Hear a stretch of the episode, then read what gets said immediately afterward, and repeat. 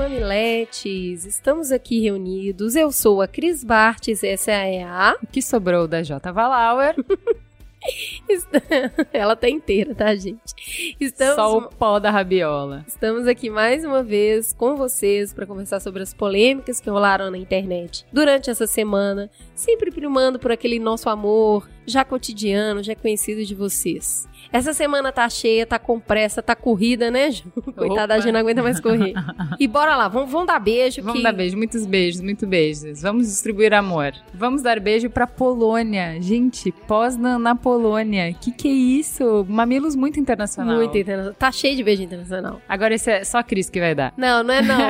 Pode dar também. É porque é um beijo pra BH, pra minha Eu cidade. achei que não precisava dar beijo pra BH, já que já tem uma mineira na bancada. Eu achei que tava pressuposto BH o tempo inteiro aqui. Na verdade, você não tá entendendo. Em BH são três beijos. Então Ah. aqui, inclusive, tá faltando um. Ah, em Porto Alegre também são É, três é, beijos. você tem Pessoal de Porto Alegre, por favor, escrevam. Escrevam pra eu mandar beijo pra Porto Alegre. um beijo pra Belo Horizonte, minha eterna cidade. e um beijo pra Nath, que tá em Nova York, a nossa amiga do coração. Beijo, Nati. Um beijo pra São Luís Obispo, na Califórnia. Curitiba. Aracaju. Beijo pra Bia, que é a esposa do Rafael Afonso de Niterói, no Rio de Janeiro. E o Rafael tá fazendo toda uma campanha pra Bia começar a escutar o Mamilos. E falou que um beijo ia ajudar a encorajá-la. Evangelize sua esposa. Você, mamileiro, evangelize, traga ela para seu novo Para a luz. É, e um beijo pra Salto del Guaíra, no Paraguai. Pagamos peitinho, Ju? Parece Ever. Sim, eu não consegui até ir atrás da estatística, mas parece que a estatística de que aconteceria um estupro a cada 15 segundos tá bem errada. Então, gente, desculpa aí, pagamos peitinho, mouse aí. Pelo que nos foi informado, a gente não chegou a conferir, mas o correto é um caso de violência a cada 12 segundos. Segundo a Secretaria de Política para as Mulheres, isso inclui a violência não só sexual, mas também física, psicológica, moral, chantagem e até mesmo assaltos, furtos e latrocínios. Então tá, desculpa aí, mouse aí, galera. Vamos lá pro Fala Que Eu Te Escuto.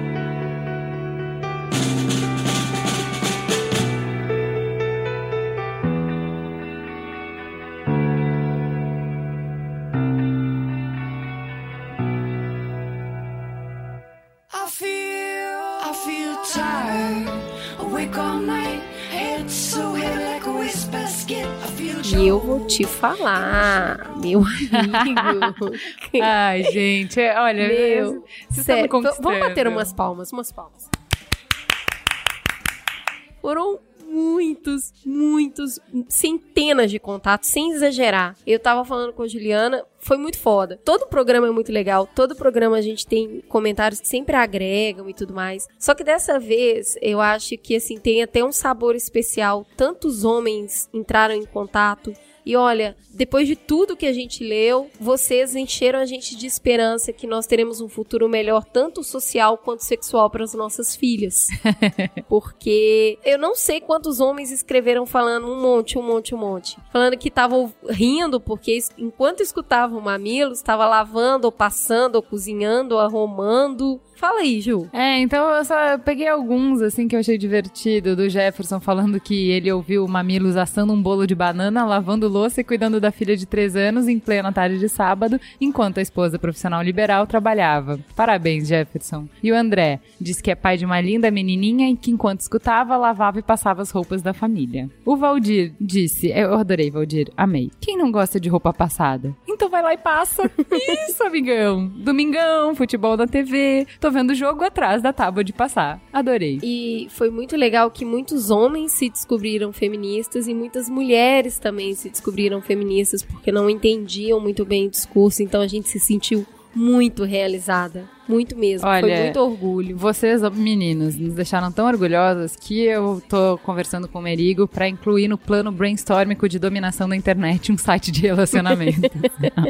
É um grande- selo mamilos. Esse homem vem com selo mamilos de qualidade. Não, eu acho que tem uma estatística interessante. Grande parte dos que entraram em contato e que se colocaram como feministas são casados ou têm namorada. Isso fica a dica. Homem, se você respeita e trata bem uma mulher, a sua chance de arrumar uma é muito maior. é muito maior. É verdade. A gente recebeu um tweet tão bom, tão bom, tão bom que eu mudei a minha bio do Twitter. Que é, o cara definiu Mamilos como uma moça que não se dá o respeito, instaurando a ditadura feminazi e incentivando outras moças a se tornarem vadias. Ele entendeu muito bem, né? Gente, Mamilos Melhores Ouvintes, parte 16, vocês são demais. Eu queria destacar rapidamente dois e-mails de dois Rafaels, com duas histórias diferentes, mas complementares. O Rafael Campos, cara, foi muito legal o e-mail dele, ele falando que ele prega a igualdade no relacionamento e tem um relacionamento muito legal com a namorada com quem ele mora. Só que de repente ele acabou percebendo que ele nunca ajudou muito a arrumar a casa. E que ao ouvir tudo que a gente falou, ele se deu conta disso. Ele falou que ajuda assim do jeito dele e tudo mais, mas que ele é meio bagunceiro. E que no domingo ele acordou e foi lá arrumar a cama só pra variar. Ele também deu uma passadinha de, de, de vassoura na casa. E a, a, ele falou com a namorada dele e ela falou: Ah, mas é pelo dia da mulher? Ele falou: Não, é que eu ouvi o que Mamilos. triste, né? O cara só ajuda no dia da mulher, fudeu. Eu não, é que eu ouvi o Mamilos, e aí ele explicou todo o programa pra ela. Ela deu risada, falou que tudo bem, que ela ficava feliz em fazer aquilo. Então, assim, o moral do que ele falou de tudo é que existia um consenso, só que isso nunca foi conversado. E o fato agora de ter sido conversado e eles entenderem o papel de cada um melhorou muito a harmonia entre eles. Então, a gente ficou muito feliz. E o Rafael Dourado, ele trouxe uma história muito interessante também. Ele falou que, na verdade, o feminismo melhorou a vida dele. E que ele não, não se considera ainda mas o que, que aconteceu? Ele falou que tinha ali, ele foi criado num lugar muito que trata a mulher como gente, a mãe dele e tudo mais. E, e seguir isso no dia a dia afetou positivamente todas as relações dele. E é a primeira vez na vida que ele tinha uma relação madura, sensata, sincera. E que ele achava sim a namorada dele incrível, cheia de qualidade. Mas é, na verdade foi ela que ajudou ele a perceber e identificar inúmeras atitudes machistas que ele teve ao longo da vida, mas que ele se arrepende profundamente disso e que ele corrigiu todas, que ele conseguiu, mas que é um esforço diário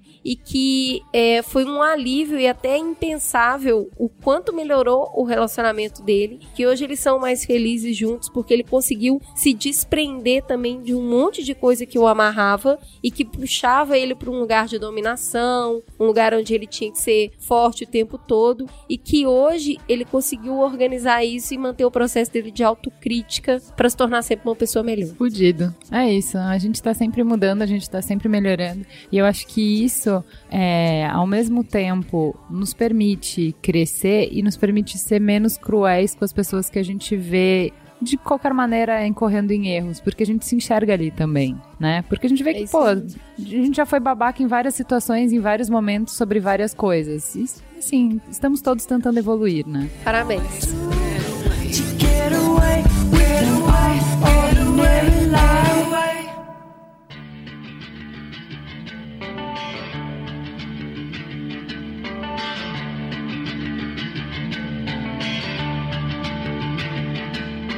Vamos lá pro Trends Talks. Vamos lá. Vamos começar com notícia boa? Isso é ótimo, eu achei. É do prefeito Gato? Ah, faz tempo que a gente não fala pra ele. Vamos lá? Um, dois, três e. Já. Beijo, Haddad. Essa notícia ela não foi para o Trends Topics. Nós estamos ferindo as nossas regras, mas na verdade é porque é uma coisa importante. Na verdade, a gente acredita que ela foi menos divulgada do que deveria. Mas pela primeira vez na história, os paulistas eles vão poder eleger por um voto direto 34 dos 60 membros da Comissão Municipal de Políticas Urbanas. Essas pessoas antes, elas eram todas indicadas pelo prefeito. Essa comissão, a ideia dela é trazer a participação popular para decisões tomadas pelo poder público de, referente a várias coisas sobre o desenvolvimento urbano. Tem ali é, essa comissão composta por 26 membros do poder público e 34 da sociedade civil. Então, assim, os paulistas vão poder ir até uma subprefeitura, qualquer subprefeitura. A votação é agora, domingo, no dia 15. Você já vai estar na rua mesmo, provavelmente. Aproveita que você quer mais participação popular, blá, blá, blá, blá, blá, e exerça seu direito, vai lá e vote. É isso aí. As pessoas que queriam essa vaga, elas se cadastraram, foi feita uma análise de currículo e de intenção, onde ah, 62 foram homologados. E essas pessoas, elas trabalham aqui, tem várias comissões. Aí tem é, para discussão sobre cultura, moradia, mobilidade urbana, setor empresarial, tem vários outros, até questões religiosas. E a gente vai deixar o site aqui para todo mundo conhecer, vai estar linkado no Mamilos. E é uma Ju, o que representa pra você uma notícia assim, nesse mar que nós estamos vivendo? Não, hoje? acho que só o interessante é que, assim, o que eu vejo de super legal das manifestações que estão ocorrendo é um despertar das pessoas por tentar que a sua voz seja mais ouvida. E a sua voz ser mais ouvida, ela transcende um momento de catarse e ela passa por uma coisa mais trabalhosa, que é de acompanhar as coisas no dia a dia. E uma das, uma das oportunidades mais diretas e mais rápidas que você tem de realmente promover mudanças é na sua cidade. Então a gente tem que ir do micro pro macro, né? Então, assim, se envolver mais com políticas da sua cidade, que são coisas, entre aspas, mais simples, que você consegue é, fazer, ver mudança no pequeno prazo, eu acho que isso é uma das melhores coisas e faz parte do nosso processo de politização. E eu acho que até pra entender como que funciona, né? Quando chega lá, coloca um plano na mesa, pessoas do poder público e da sociedade civil vão, Negociar. vão né? negociar. É, então, assim, legal. Meu, deve ser muito legal participar disso. É. É uma oportunidade muito Não, é que eu acho engraçado, né? Que a gente fala que, ai, política, né, e não- ninguém quer nem ser síndico, né?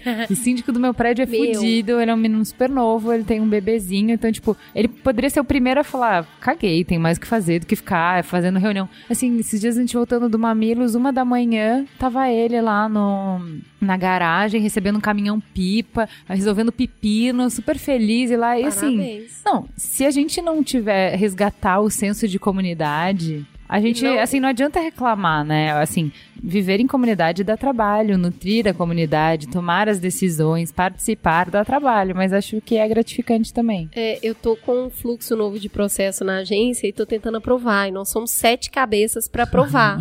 Caraca, meu! Eu tô quase desistindo. Foda-se a democracia. É super complicado. Ai, mas aqui eu acho que não é assim. Aí outro vem, ai, mas não é assado. É, Dá vontade de virar- democracia. não, meu, nossa, é, dá muita vontade de mandar. De e falar, numa boa, tá aprovado, vai começar. Eu falei, eu sou tão assim que no, no Twitter essa semana eu falei que eu sou uma déspota em busca de esclarecimento. Nossa, é difícil. Então, é, tá aí uma oportunidade singular. O que mais? O que, que temos? Estamos muito políticas essa semana.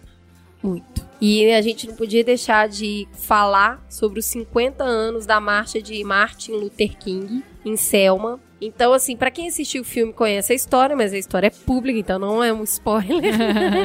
o que que acontece, né? O, o Martin Luther King, ele tentou, ele tinha acabado de ganhar o prêmio Nobel da Paz e foi conversar com o presidente dos Estados Unidos pra exigir que os negros tivessem direito à votação. E o cara tava super apertado de pauta. E falou: "Não, a gente vê, a gente vê". Ele falou: "Olha, é uma questão urgente". E eles fazem contraponto do quanto é difícil para os negros votarem, porque não era proibido, mas era muito dificultado. Não era Sim. liberado, eles tinham que provar que eles eram capazes de votar. E aí nunca conseguia provar, né? O que, que ele fez? Ele escolheu uma das cidades mais racistas dos Estados Unidos, que é Selma, no Alabama, e se instalou lá e falou: vamos fazer pressão popular e só vamos sair daqui a hora que os negros conseguirem voto. E, cara, fazer isso exigiu muita coragem, porque colocou vidas em risco, era uma estratégia extremamente desgastante, ele próprio estava em né? risco Direto. um confronto e aí eles decidem atravessar a ponte de Selma fazendo essa manifestação. A polícia cai de pancada, assim, e foi transmitida ao vivo em TV. E acabou dando mais força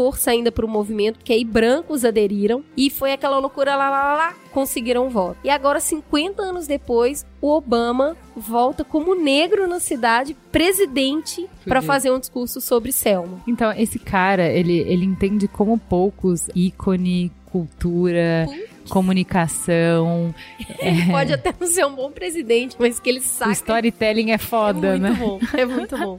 E, e, assim, o discurso dele foi sobre o quanto ainda precisa ser feito para acabar com o racismo. Que foi, ele tava lá para simbolizar que conquistas são importantes e ele é a prova viva. Sim, 50 anos atrás eles estavam lutando por direito de votar é. e agora tem um homem negro no cargo mais poderoso do mundo. É outra história de esperança pra gente, entendeu? Que vale a pena a pressão popular. Eu não tenho acompanhado fora House of Cards a política americana, mas assim, do pouco que eu escuto passar o olho em manchete, assim, a gente vê que ele o segundo mandato dele tá bem apagado, as coisas que ele tentou passar ele não conseguiu. Todo sonho que ele vendeu foi muito mais difícil de entregar, porque a realidade é, é complicada mesmo. Mas é, esse discurso foi uma volta, uma volta não, mas uma oportunidade que ele teve, que ele aproveitou com maestria, de resgatar o discurso que ele tem, de fazer as pessoas sonharem e pensarem por que, que elas votaram nele e no que, que elas acreditam, né?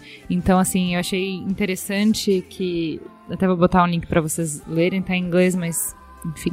É, Joga no Google. e falando que o interessante é que todos os presidentes, eles têm que falar do mesmo jeito, aquela, aquela arrogância americana de que aqui é a terra dos sonhos, de que aqui é incrível, que nenhum lugar no mundo é tão incrível como aqui. E ele não tem essa, essa pegada, né? A pegada dele é de reconhecer os erros, não é de jogar tudo no lixo, mas é de reconhecer os erros e de falar assim, sim, temos uma coisa de extraordinária que é a nossa capacidade de nos reinventarmos a cada momento para atingir o nosso ideal, e o nosso ideal é muito bacana. Só que o que nos dá a grandeza é justamente a gente ter essa crítica, de conseguir enxergar onde a gente está diferente do nosso ideal e ir atrás disso. Então, eu achei. E olha, eu vou te falar, um líder que consegue vender esperança, ele consegue manter o povo vivo, É verdade. né? Ele consegue viver, manter a chama viva. Porque a esperança é que move a gente. A gente sempre acha que pode fazer algo melhor, melhorar e crescer e evoluir. Manter isso vivo é muito digno. É, eu achei muito inspirador. Bom, agora uma pauta gourmet, né? Uma Juba? pauta gourmet. É uma pauta bem paulista, viu, gente? Do resto do Brasil, não, fiquem chateados, que é o raio gourmetizador. Em São Paulo, É. acontece um fenômeno, deixa eu contar pra vocês que não moram aqui, felizmente, que é assim. Tudo que você imaginar, tudo pode ser gourmetizado. Então você tem uma coxinha, coxinha de raiz, coxinha moleque, coxinha que você come por dois reais na padoca da tia da esquina. O raio gourmetizador em São Paulo transforma essa coxinha numa coxinha de pato confit, com yakimeshi, yakisoba, bababá, lá, lá, lá, com óleo da Mongólia, é frita por freiras virgens, Que custa que custa módico 15 reais. 30 reais. né? Cotinho. E eh, meu irmão, quando teve aqui a primeira vez, logo que eu tinha me mudado, a gente chegou no restaurante e ele leu lá. Suculentos pedaços, nunca vou esquecer. Suculentos pedaços de carne, ao molho lá lá lá, com lágrimas de limão siciliano e sutil toque de ervas xalalá. Aí ele, pô, deve ser muito pediu. A hora que chegou Picadinho. porra, picadinho.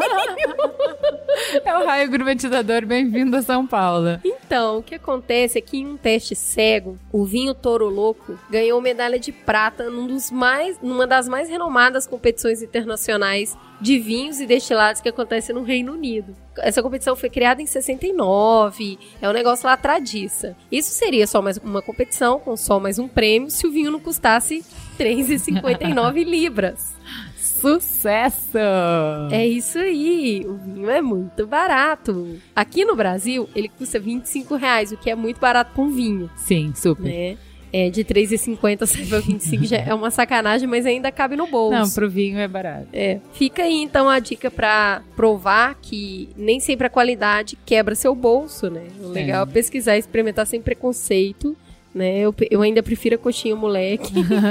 e aí fica a dica: é, beba com moderação, beba bonitinho, mas é, toroloco na veia. E agora a próxima notícia é muito triste, né, Cris? Ai, ai, vamos lá. Morreu o filho do casal gay após sofrer agressão na escola. E eu queria começar lendo um texto que foi a Ju que colocou aqui e ele me tocou muito. Eu espero conseguir ler. Ah, sabe, Peterson, eu fugi da sua notícia como quem foge da cruz. Eu vi o post de uma amiga e só a manchete quase me fez vomitar. Passei rápido o dedo pela tela, rolando outros posts mais leves. Não, não quero pensar, não quero saber, não quero lembrar. Mas sabe, Peterson, você não saiu da minha cabeça desde então. Hoje, de novo, soube também por um post que você não sobreviveu. Então decidi que precisava encarar esse luto estranho que eu estava sentindo. Um luto por meio de uma notícia de alguém que eu mal conhecia. É, não adianta nada eu sentir muito por você, Peterson, mas eu sinto muito. E sinto porque já tive no meio de uma rodinha de agressores adolescentes. Não porque meus pais não eram convencionais, mas por um motivo tão sem sentido quanto. Eu era magrela e esquisita. Sabe, Peterson, aquele dia eu senti tanto medo que fiz xixi na calça. E acho que foi o motivo que me salvou. Eles se deram por satisfeitos com a minha vergonha e eu acabei não apanhando. Mas, Peterson, eu esqueci desse episódio quando eu cresci e você não teve a chance de esquecer. Me desculpe por ter crescido e ignorado que o mundo é duro e por não ter, ao menos, tentado fazer alguma coisa. Porque bullying, preconceito, agressão, Peterson, não devem ser esquecidos, jogados para debaixo do tapete, deixados para lá. Eu tive vontade de ser anjo da guarda de alguma forma, mas tudo que eu consegui na vida foi ser mais um adulto super ocupado que, no máximo, fica indignado com notícias como a sua e esquece delas no dia seguinte. Peterson, eu tô me sentindo na roda de novo, com medo, acuada. Mas quem está em volta é muito mais ameaçador do que aquele bando de adolescentes. Tô cercada pela minha total desesperança no mundo. Peterson, me desculpe.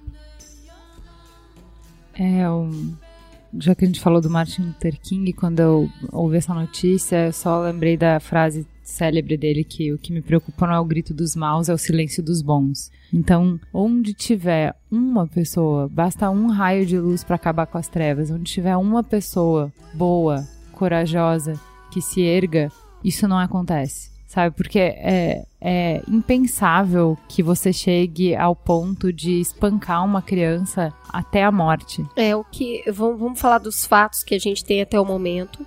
O Peterson tinha 14 anos, ele se envolveu numa confusão na escola que ele estudava desde os 6 anos. Alguns alunos que frequentavam o colégio, eles até presenciaram a confusão, mas a Secretaria de Educação nega qualquer tumulto, não tem registro de tumulto na escola naquele dia. O fato é que quatro horas depois do ocorrido ele passou mal, ele foi levado para o hospital onde ele deu entrada com parada cardiorrespiratória e teve também uma hemorragia, mas ele não apresentava sinais de marca no corpo. Ele entrou em coma e cinco dias depois ele veio a falecer. O Márcio Nogueira, que é um dos pais do garoto, disse: não sabia que meu filho sofria preconceito por ser filho de um casal homossexual. O delegado que nos informou a partir do testemunho dos alunos da escola. Decidimos então divulgar o que aconteceu para que isso não se repita. O delegado Eduardo Queiroz confirma que o garoto se envolveu numa briga motivada pelos pais, mas não pode afirmar que o que o levou a óbito foi por conta da briga ou do que aconteceu naquele momento. Existe até uma conversa que pode ter sido um aneurisma mas ainda não tem nada confirmado. De qualquer forma, o resultado da autópsia nesse caso aqui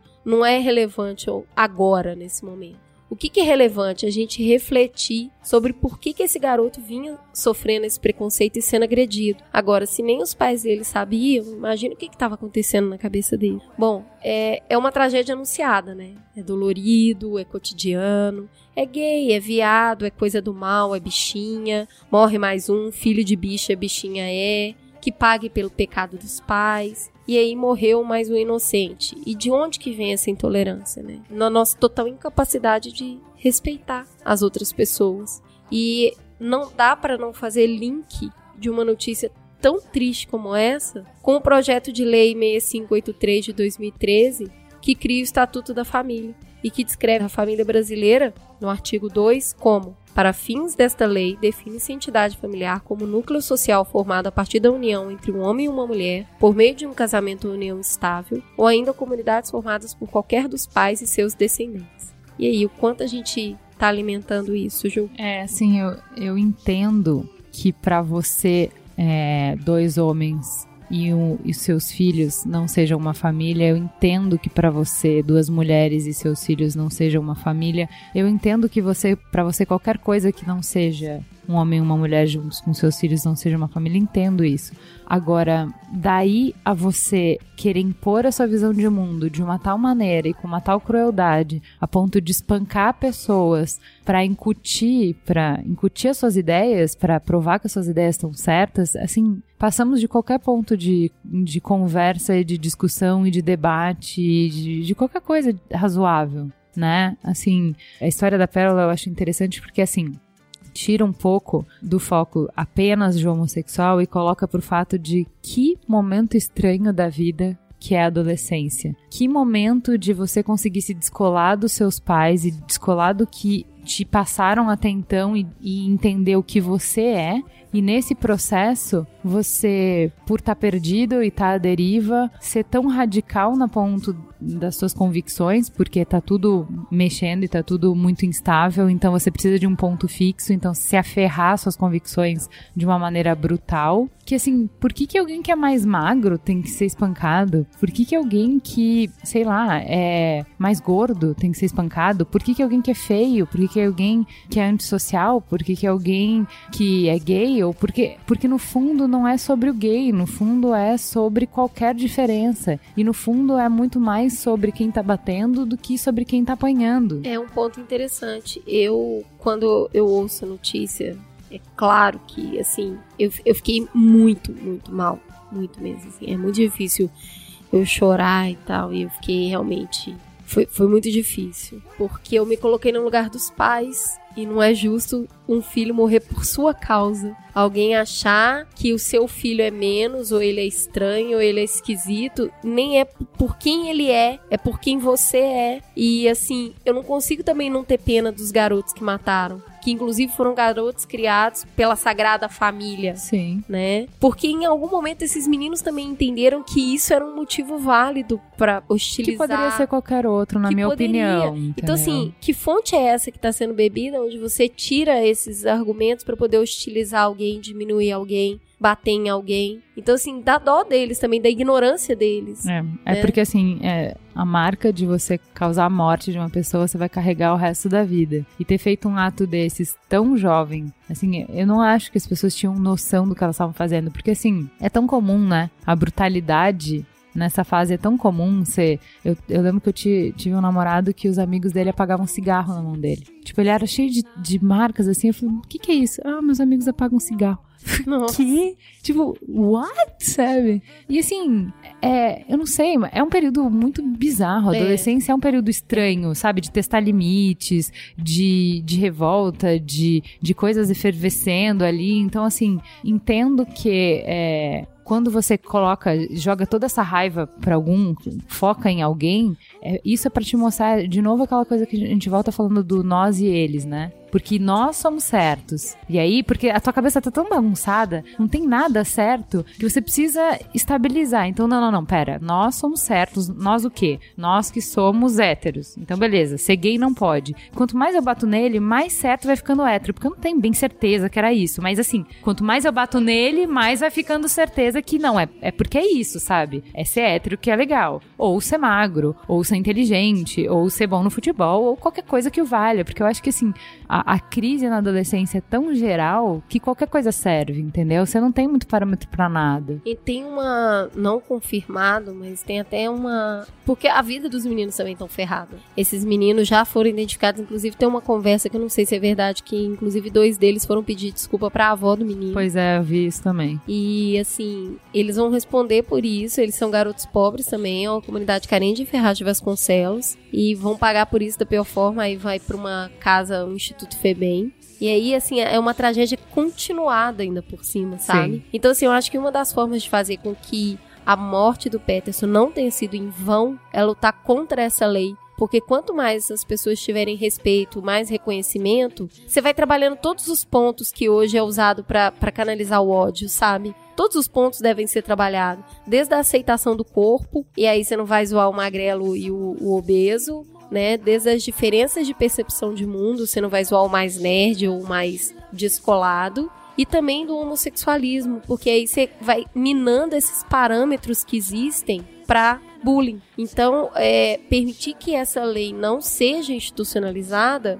é ajudar a minar esses parâmetros que fazem, que separam nós e os outros na cabeça das pessoas. É, eu não. Engraçado que você tá falando e eu tô pensando no, no livro da Alain de Botão, Religião para Ateus. E até não gostei muito de como o livro é, desenvolve tudo, mas o princípio dele é interessante, que assim, a religião ela nos dava algumas coisas que não é por, porque você não acredita mais em Deus que você não precisa mais delas. É. E aí ele fala sobre algumas dessas coisas, assim, por exemplo, esses meninos, eh, o sentimento de irmandade, o sentimento de compaixão, de generosidade, assim, da onde eles estão tirando isso? Porque se eles não estão indo mais pra igreja, eh, e os pais não estão em casa porque estão trabalhando, se ferrando pra eles terem qualquer chance de viver, como que a gente tá alimentando a alma deles? Como que se alimenta a alma dessa juventude? Então, sei lá, acho que eu, ve- vendo essa tragédia, penso um pouco nisso, sabe? É, fica desgostosa a sensação da gente tá falhando com os nossos jovens.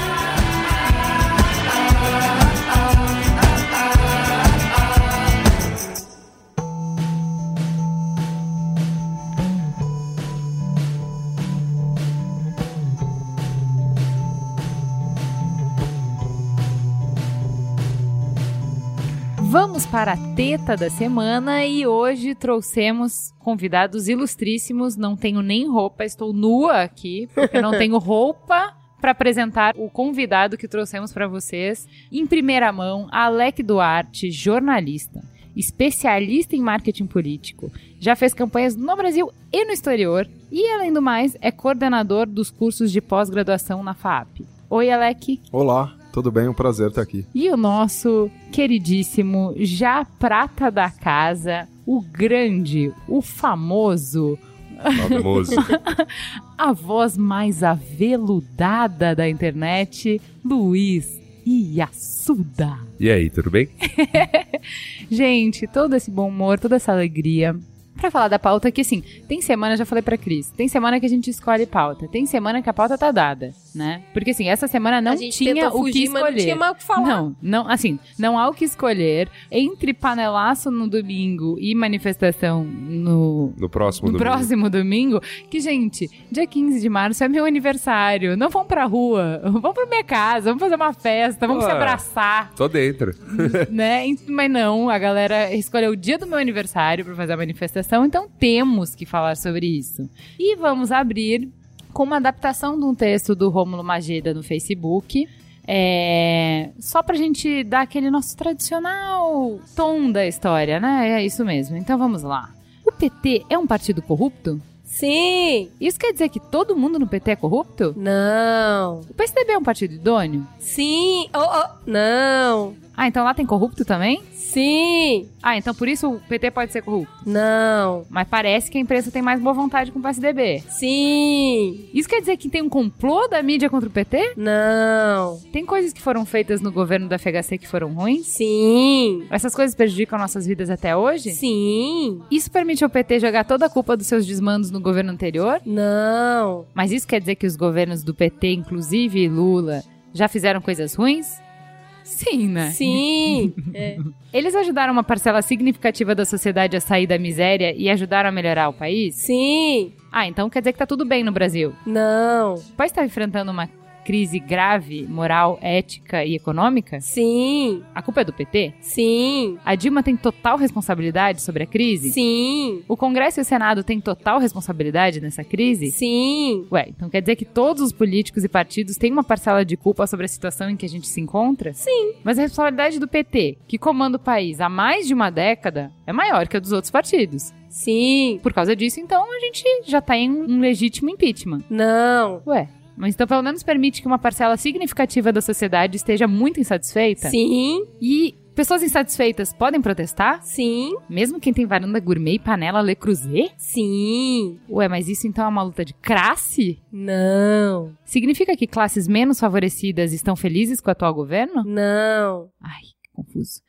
Você precisa concordar com tudo isso? Não. Isso quer dizer que nós nos odiamos? Não. Mas ouvindo tudo isso, você tá insatisfeito e quer protestar porque tá tudo errado e você não pode mais ficar parado? Sim. E quer uma sugestão de pra onde canalizar todos os seus esforços e protestos em busca de mudanças reais e significativas? Sim. Bom, então vamos falar de reforma política. E aí, pessoal, ah, o grande. é, a grande pauta desse programa é reforma política. A gente vai só dar um cheiro no panelaço e um cheiro nas manifestações, porque como tudo que a gente vê, a gente desde que a gente começou o Mamilos e esse foi um dos motivos da gente ter começado o Mamilos, é, a gente vê as discussões extremamente polarizadas e lados que não se escutam e lados que não se respeitam e democracia pressupõe debate, isso é básico de democracia. E não existe debate quando a fala é vaca vadia, piranha, puta. Não dá pra debater nesse nível, não dá pra debater. Né? Também não dá pra debater no nível é, reaça, coxinha, é, elite, é, varanda, Varanda gourmet. gourmet. Não, também não dá, porque tu tá desqualificando, não tá nem escutando o que a pessoa tá falando, você não quer nem ouvir, né? Então não dá, assim. A gente deu uma procurada, a gente perguntou, deu uma olhada nas nossas redes, de qual era o motivo das pessoas participarem da, é, das manifestações. E eu achei interessante, assim, eu não sou muito boa no- nos português, né? Então eu devo ter feito errado a minha pergunta já, reconheço que fiz errado a minha pergunta, porque eu queria saber, assim, se você vai participar, me conta por quê para eu entender melhor seu lado, porque é esse o meu trabalho. Trazer aqui pra gente conseguir se entender e encontrar um caminho. E aí, um monte de, não, não vou e blá blá blá, por que, que não vou? Não, não vou, blá blá blá, por que, que não vou? E, gente, calma, calma, shh, tô falando com você. Tô falando com quem vai, deixa eu escutar o cara que vai, deixa eu entender. E aí, o, o importante é o seguinte: quem não vai já pressupõe um julgamento enorme de quem vai,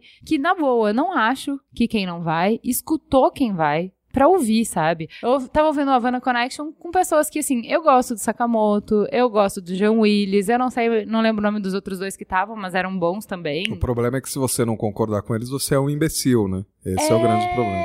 Você viu esse programa, né? Você também acha? Você Vi também e gostei. Eu, eu gosto desse tipo de coisa. Eu gosto de posicionamentos fortes e é um direito das pessoas também. E é o meu direito me me incomodar. Então tá tudo certo. Ah, É, é que eu só acho assim, eu não sei se você viu, Yasuda. Não vi, é, não vi. É assim, eles falam, tá, então o que que acontece? Por que, que teve o panelaço e por que vai ter manifestação? Ah, isso aí, sabe o que que é isso? Essa gente que reclamou da PEC das empregadas, é gente, sabe, elite que não ganhou vantagem com o governo, tá puta. Mas vai ver se quem melhorou de vida tá puto. Não tá puto. Eu acho isso tão reducionista. É, mas assim, é bizarro que alguém que se diz político, que deveria ter ouvido para as massas, entenda que uma reverberação desse tamanho seja dizente A, que não tem o que fazer, B, que é Mauricinho, C, que é. Como é que fala isso? Inconformados que não, não, não aceitam que perderam, né? Mas, mas é um pouco é um pouco chocante, assim. Eu, eu,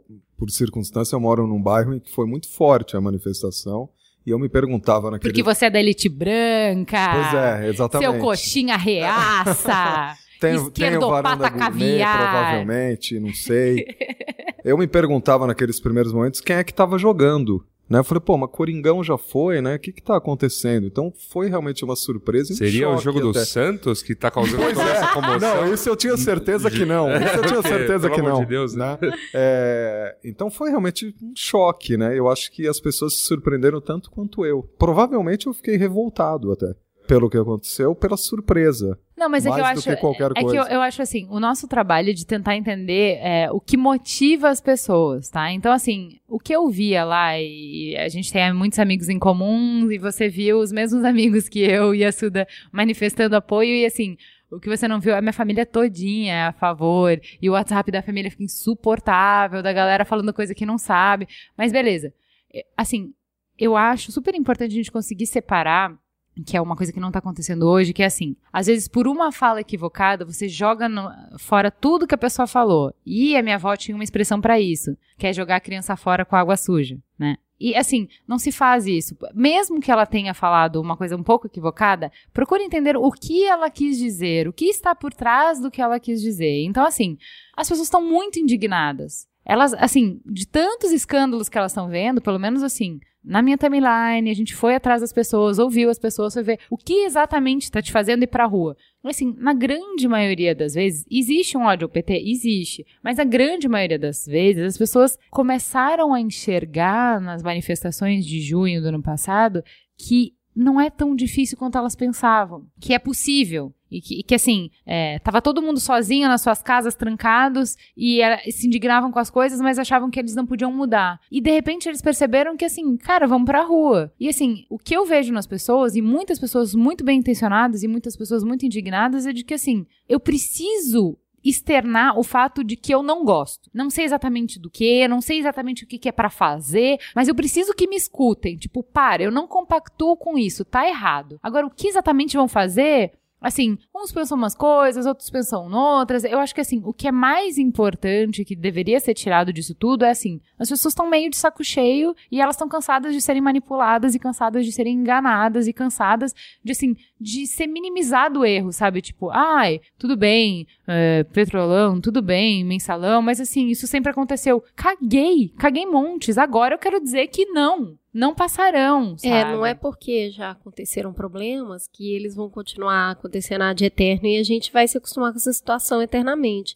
Até porque tem se passado por uma situação mais politizada, né? Acho que a eleição mostrou isso, talvez não da forma mais madura possível, mas as pessoas um pouco mais preocupadas, é pelo menos com o cargo de presidente, pode até não ser o mais indicado, mas uma discussão maior sobre quem vai entrar, quem não vai entrar. E agora a gente se entende nesse momento de um governo que assumiu muito recente e que está passando por uma crise muito complexa, né? E nós já tivemos outras crises em outros governos, mas o pessoal aprendeu a falar impeachment. É isso que eu queria que vocês me falassem. Então vamos lá, Yasuda. Oi. Porque assim, se você não gosta, é o natural, né? Você quer derrubar. Ok, acho isso super natural. Temos base para um impeachment hoje? Hoje não temos base jurídica né, para um impeachment. Não, o impeachment ele só seria caracterizado se houvesse, vamos dizer assim, se, por exemplo, né, resgatando o único impeachment que nós tivemos na, Sim. na história do Brasil, que foi o do Collor. Então existia uma investigação contra ele, contra a equipe dele, então não era só os, os cabeças, vamos dizer assim, do, do partido, os caciques do partido, não, tinha uma acusação contra ele. E essa acusação serviu de base para que fosse movido um processo de impeachment. Qual é a diferença? É, o- assim, eu já vi uma brincadeira Uhum. que foi ah, que o Collor caiu por conta do Jardim da Dinda que custou, sei lá, 30 mil. É, e uma elba. carro e Fiat uma Elba, Elba, uma Elba, e né? hoje a gente tá falando de valores muito É, mas, maiores. Mas vamos. vamos, Não, vamos só é. mostra qual é a diferença entre a Elba e o- os casos de bilhões que a gente tá falando hoje. Bilhões. É, acho que é importante que dizer que o Collor, né, não caiu por conta de uma elba aí de um. O cara mexeu na poupança das pessoas. E isso é, é isso que trouxe esse, é, vamos dizer assim, esse, esse ódio natural do, do, do brasileiro pra- pra ter qualquer má vontade com ele. Então bastou uma elba pra que. Não, mas a diferença, na- na- a diferença entre É. o caso do Collor e o caso da Dilma hoje, no momento, com as informações que se tem no momento, são que o Collor fez uma corrupção ativa, ou seja, ele cometeu dolo. Ele efetivamente, Sim. pessoalmente, estava envolvido numa questão Pagaram as contas do Collor. Isso, é, isso. aí você tem a Dilma, que o que se. Assim, como não se conseguiu provar nada com, de envolvimento dela, Sugere-se O- não. que. o que se está tentando É. mudar é abrir um precedente que não existe na lei. Vamos deixar claro, não existe. Você está tentando ler a letra miúda e forçar a lei para tentar dizer que assim não é necessário ter dolo, basta a culpa. O que, que é a culpa? Se você é, tiver omissão, se você tiver. Então, assim, você como presidente, se tem alguma coisa que você deveria saber e você não soube e foi errado, já seria o suficiente para o impeachment. Então, assim, todo mundo, mas é todo mundo tem a mesma resposta. Isso é super complicado, porque abre um precedente. Se ela cai por conta disso, abre um precedente Qualquer, que qualquer presidente, vai cair por isso. vai cair. Não, não é por isso. É, bastou. É, é- é fragilizar a, fra- descontentamento. é fragilizar a presidência. É, se você não gosta desse presidente, não importa que ele ganhou nas urnas. Você vai manipular a massa para haver manifestações, para que crie-se a percepção de que existe uma insegurança. E aí você é, entra com um processo de impeachment por qualquer motivo. Qualquer motivo que eu quero dizer é o seguinte: você abriu um precedente, você que trabalha numa empresa, você sabe, se você já é chefe, ou se você conhece seu chefe, você sabe que ele não sabe de tudo. Então, se abrir o precedente de que ela foi omissa em algum caso e isso é o suficiente para tirar dela, qualquer pessoa tá passível de ser tirada. Porque em, em algum é muito fácil você pegar alguém por omissão, entendeu? Então, é, o que acontece? Hoje, e é isso que quem é, faz oposição a Dilma, é, e eu não vou falar oposição porque isso é muito injusto, tá? Porque o PSDB várias vezes se posicionou falando que o impeachment não tinha base legal. é, todo mundo tá sendo muito consciente até hoje. Tudo bem que eles voltaram atrás agora, mas assim, tem sido, no, no geral. Mas assim, quem tem muito raivoso, quer tirar ela a qualquer custo, e foda-se o custo pra democracia em si, é, tá se baseando apenas em um parecer. Um parecer. De todas as pessoas que existem, que estudam lei no Brasil, existe um parecer só, que é o parecer do Nosso glorioso Ives Gandra Martins. ele mesmo. Ele é um jurista super respeitado, ele tem 80 anos, baba de ódio pela Dilma, baba de ódio pelo PT. Isso é importante de falar porque, assim, não para desqualificar ele, mas sim, ele não tem mais nada a perder, ele resolveu pegar uma cruzada e, assim, foda-se a democracia brasileira, foda-se o custo para quem ficar lá, porque, assim, se ela for depois é, substituída por alguém do PSDB e ele criou um precedente desse tamanho que fragiliza a presidência, o cara tá cagando. Ele quer botar fogo no circo, É, entendeu? um derruba. Então, é, é assim, é exatamente por causa disso, assim, gente, se realmente existisse uma base legal para impeachment, era o PSDB que tava gritando, era uma galera que tava gritando. Não existe. Não existe base legal para impeachment. Não eu, existe, acho, assim. eu acho, inclusive, tão surreal a gente estar falando disso. né? É. Em Bastante, 2015, bastante. A gente tá falando disso. É, eu acho impressionante. Alguém Não, fala eu não impeachment, acho- minha vontade é falar saúde. Eu, não, eu não acho, porque eu acho assim, acho legítimo que as pessoas, elas são tão, elas estão sendo bombardeadas de informação de que tá tudo tão promíscuo, tá tudo, assim, o que eu vejo é, E é verdade. é- né? é, tipo, de fraude eleitoral, de que ela mentiu pras pessoas, blá, blá, blá. Mas ó, que Então as fique pessoas claro que não é putas. exclusividade nossa também, não é exclusividade do momento, né? O, como bem lembraram, o Tea Party pede dia sim, dia não impeachment do Obama. assim. Sem dúvida, sem dúvida. Mas assim, mas são atos isolados Atos lá. no- isolados. Não, Mas mas, eu, existe eu, esse eu não acho que qualquer problema. pessoa eu pode não acho pedir. problema pedir É. impeachment, desde que você entenda quais são os ritos legais e desde que você entenda o que você tá pedindo. Então, assim, nesse caso, a, a Dilma é, deveria ter sido menos conivente, ela sabia, ela não sabia, enfim, qual é a regra para impeachment? Que eu acho que é, é essa regra que, assim, a gente tem que jogar com a regra embaixo do braço, senão vai virar um bololô e cada um é eu gosto disso, eu gosto daquilo e a gente não vai chegar a um acordo nunca. Porque uma coisa que eu queria que vocês pensassem muito bem é o seguinte: já se discute muito que o país para de dois em dois anos por conta de eleições e que quanto isso é o custo para o Brasil e bababá. Se não for só em eleições que se questiona, se a cada vez que eu não gostar de alguma coisa eu puder questionar a ponto de tirar o presidente, gente, a gente não trabalha mais. Não, e Não, não existe estabilidade, entendeu? eu queria passar uma conta rápida aqui, porque a gente tem, nós temos muito isso, né? Tem um salvador, tem um carrasco, tem um cara que vem e resolve tudo, tem um cara que erra. Então, assim, ó, É o a próprio gente- teatro, né? é, O próprio teatro. É, a jornada do herói e do anti-herói. E assim, a gente tem hoje no Brasil 59.764 vereadores, 5.570 prefeitos, 513 deputados federais, 81 senadores, 27 governadores, um presidente. A gente tem ao todo 65.956 políticos. E a gente entende e a gente só ouve um grito presidente, Dilma, é, ouve, não ouve, percebeu, não percebeu, aprovou, reprovou. Então, assim, existe um universo muito amplo para ser criticado. A gente não pode, nessa altura do campeonato, personificar as coisas desse jeito. Claro. Então, eu acho que, que é isso. É vamos isso. entrar, vamos entrar na questão da reforma política. É, então, eu só queria falar do impeachment, porque assim, quem vai pra rua, eu acho super legítimo que se você acha que tá uma merda tudo que aí está posto, acho super normal você pedir um impeachment, acho certo, você tem que pedir um impeachment. Aham. Eu só estou falando, por favor, dá uma olhada nas regras. Pondere. Não tem ninguém nem do teu lado defendendo impeachment, então dá uma olhada. O impeachment, é assim, vai te atrapalhar, porque quando você estiver no poder, isso vai ter te fragilizado, então não nos interessa. A gente tá brincando de democracia, a gente ainda não sabe. Não tem problema errar.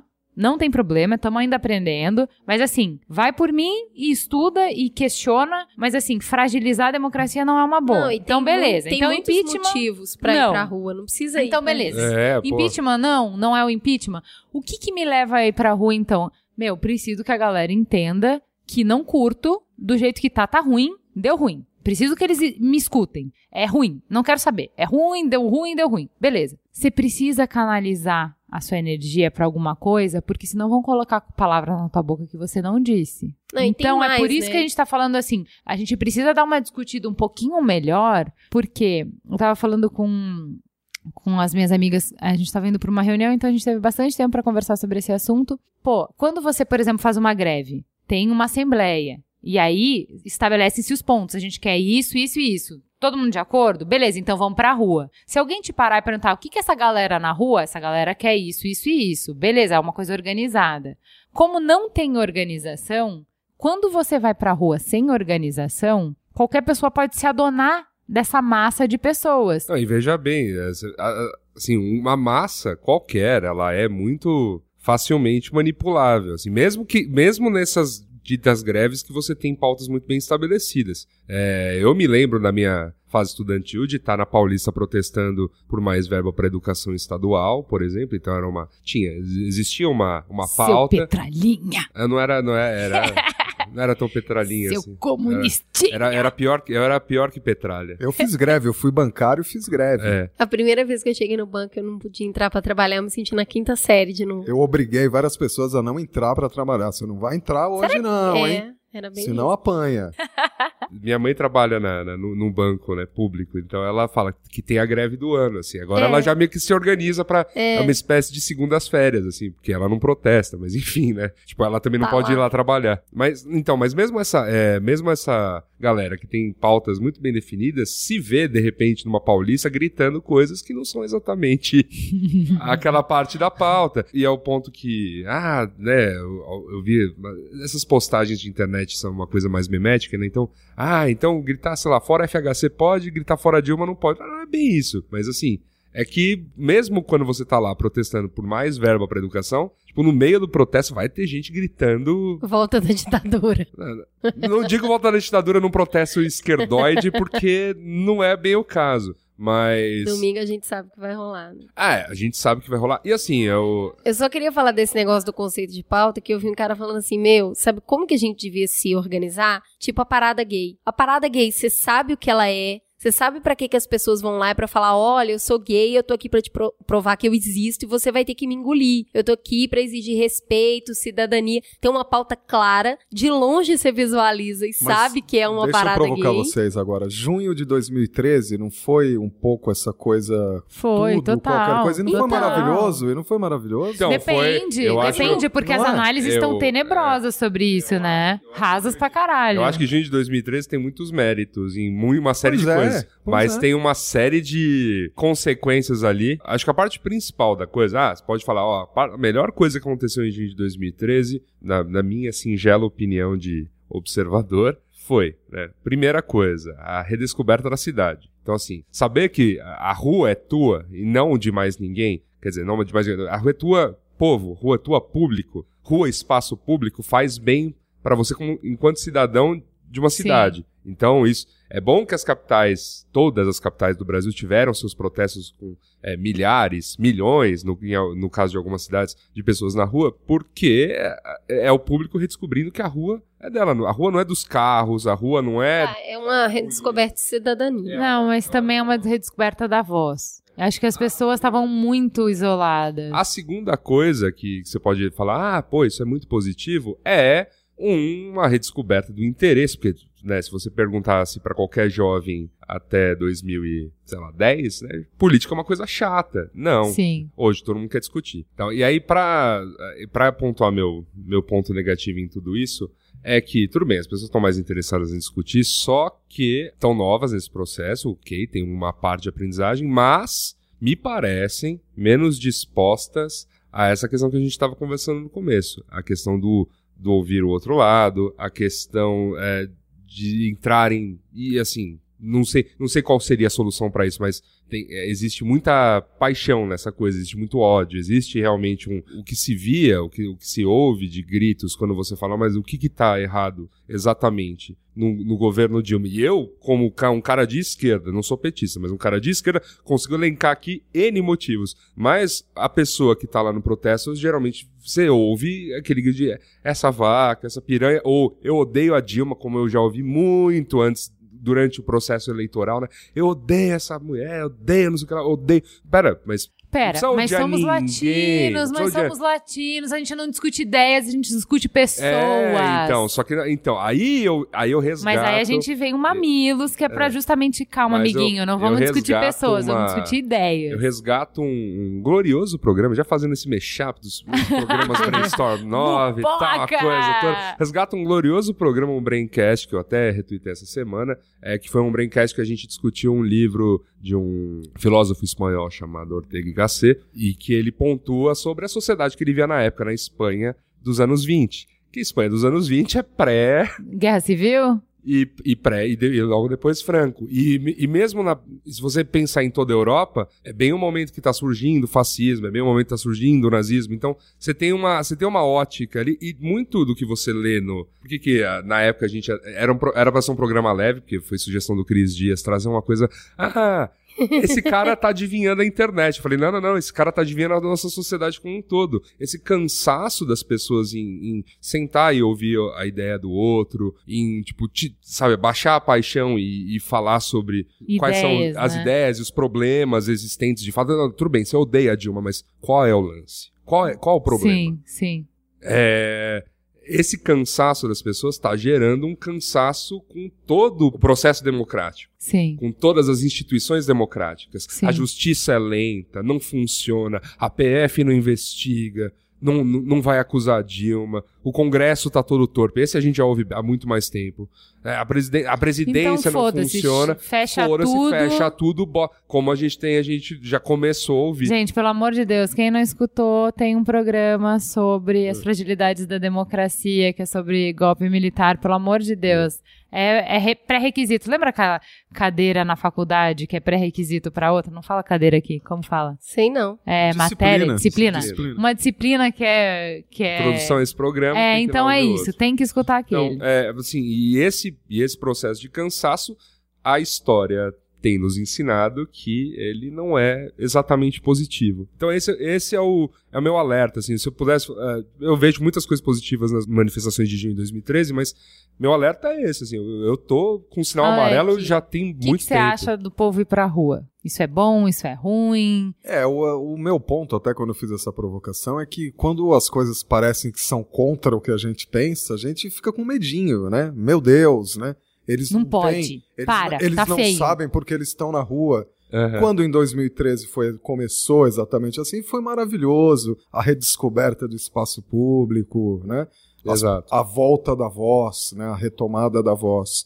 Então, a princípio, eu defendo né, o direito de absolutamente qualquer coisa, né? Absolutamente qualquer coisa. o Então, direito a se manifestar. principalmente, né? Até porque é uma das coisas que eu mais gosto de fazer e eu pretendo preservar esse Continuar me direito manifestando. né? exatamente. Pretendo preservar esse direito, ou seja, permitindo às pessoas que façam isso também. E eu vou ter o direito de não gostar também. Mas aí eu queria, assim, tá, se a gente entende que o grito pelo impeachment não é um grito que, que vai ajudar a gente a sair da- do ponto onde a gente tá, então, assim, essa revolta de que muita corrupção e que não tem seriedade, que não tem comprometimento com o povo e que estão nos fazendo de palhaço, tudo isso, se a gente fala que não vai resolver com simplesmente tirar Dilma, se tirar a Dilma enfraquece a presidência, enfraquece a democracia, se saindo ela entra o PMDB, que é pior ainda, se, enfim, impeachment não é a solução, qual é a solução? A O que, que eles poderiam estar É. pedindo? Tipo, assim, entendendo que a demanda é justa. Tipo, o tô de saco cheio não vem do É nada. válido, né? É válido. E tem tempo. E isso. assim, Tem. beleza, mas é aí, o que, que eu faço com o meu saco cheísmo? Não, e assim, gente, era meio que de se esperar isso, né? Quando você acaba uma eleição com 49, 40 e quanto? 47, Ah, não, Cris, mas 53. mesmo assim, faz três, é, três meses. é, não, era de se esperar O governo que é como se tivesse acabado. É. Né? Não é normal. Não é normal. Por mais polarização né, que houve, não é normal. Hoje a gente está com uma situação de terra arrasada. é, Parece verdade. que é um governo que acabou. É. né? Uhum. Ou seja, que estaríamos há três meses de encerrar o. É, é verdade. né? Eu não Quando- tinha pensado sobre isso, mas sobre quando, esse aspecto verdade, realmente ele é. acabou Ela de tá começar. começando e já É, com esse dois, desgaste três todo, meses. né? Que fôlego que ela tem É, pra o desgaste começa antes, vamos dizer, da posse para o segundo mandato. Né? É. Já tinham manifestações preparadas para o, a O cerimônia dia da posse. posse. é. Exatamente. Tinha gente, puta, eu tava com família, né? porque Primeiro de janeiro, geralmente, você está lá com família. E eu, eu lembro de tio virar as costas pra TV, assim, sabe uma coisa meio. Não Muita quero ver. agressividade, Não quero ver né? essa mulher, essa vaca, e por aí vai. É o famoso daqui a quatro anos você resolve, né? É. É isso. E aí, vamos pra Por rua? isso que tem o que que uma figura, uma figura que em alguns países, nos Estados Unidos, por exemplo, aquela eleição de recall, né, o midterm, que é maravilhoso, né, que você na metade do mandato dos governantes você tem a possibilidade de dizer sim ou não pro cara, entendeu? Ah, é? Não sabia É. disso. Não, na verdade. É, Vários eles- estados Não americanos apareceu têm no essa House of. Cards, então não É, sei. é. É, na verdade, é, na verdade, pra, pra, ni- pro nível federal, na verdade, o que acontece lá é que a cada dois anos você troca. Tem dizer, o legislativo, o congresso. legislativo. Metade do Congresso, mais ou menos. É um pouquinho. é, na verdade, acho que é 60-40, uma coisa assim. Isso, é, tem um, um, Mas- um rodízio. Né? entrega É um rodízio. rapidinho. Não sei se- hein? Não sei se isso é, É. muito bom, na Então, boa. na, na verdade, o que acontece é o que está acontecendo agora, para fazer um paralelo com os Estados Unidos.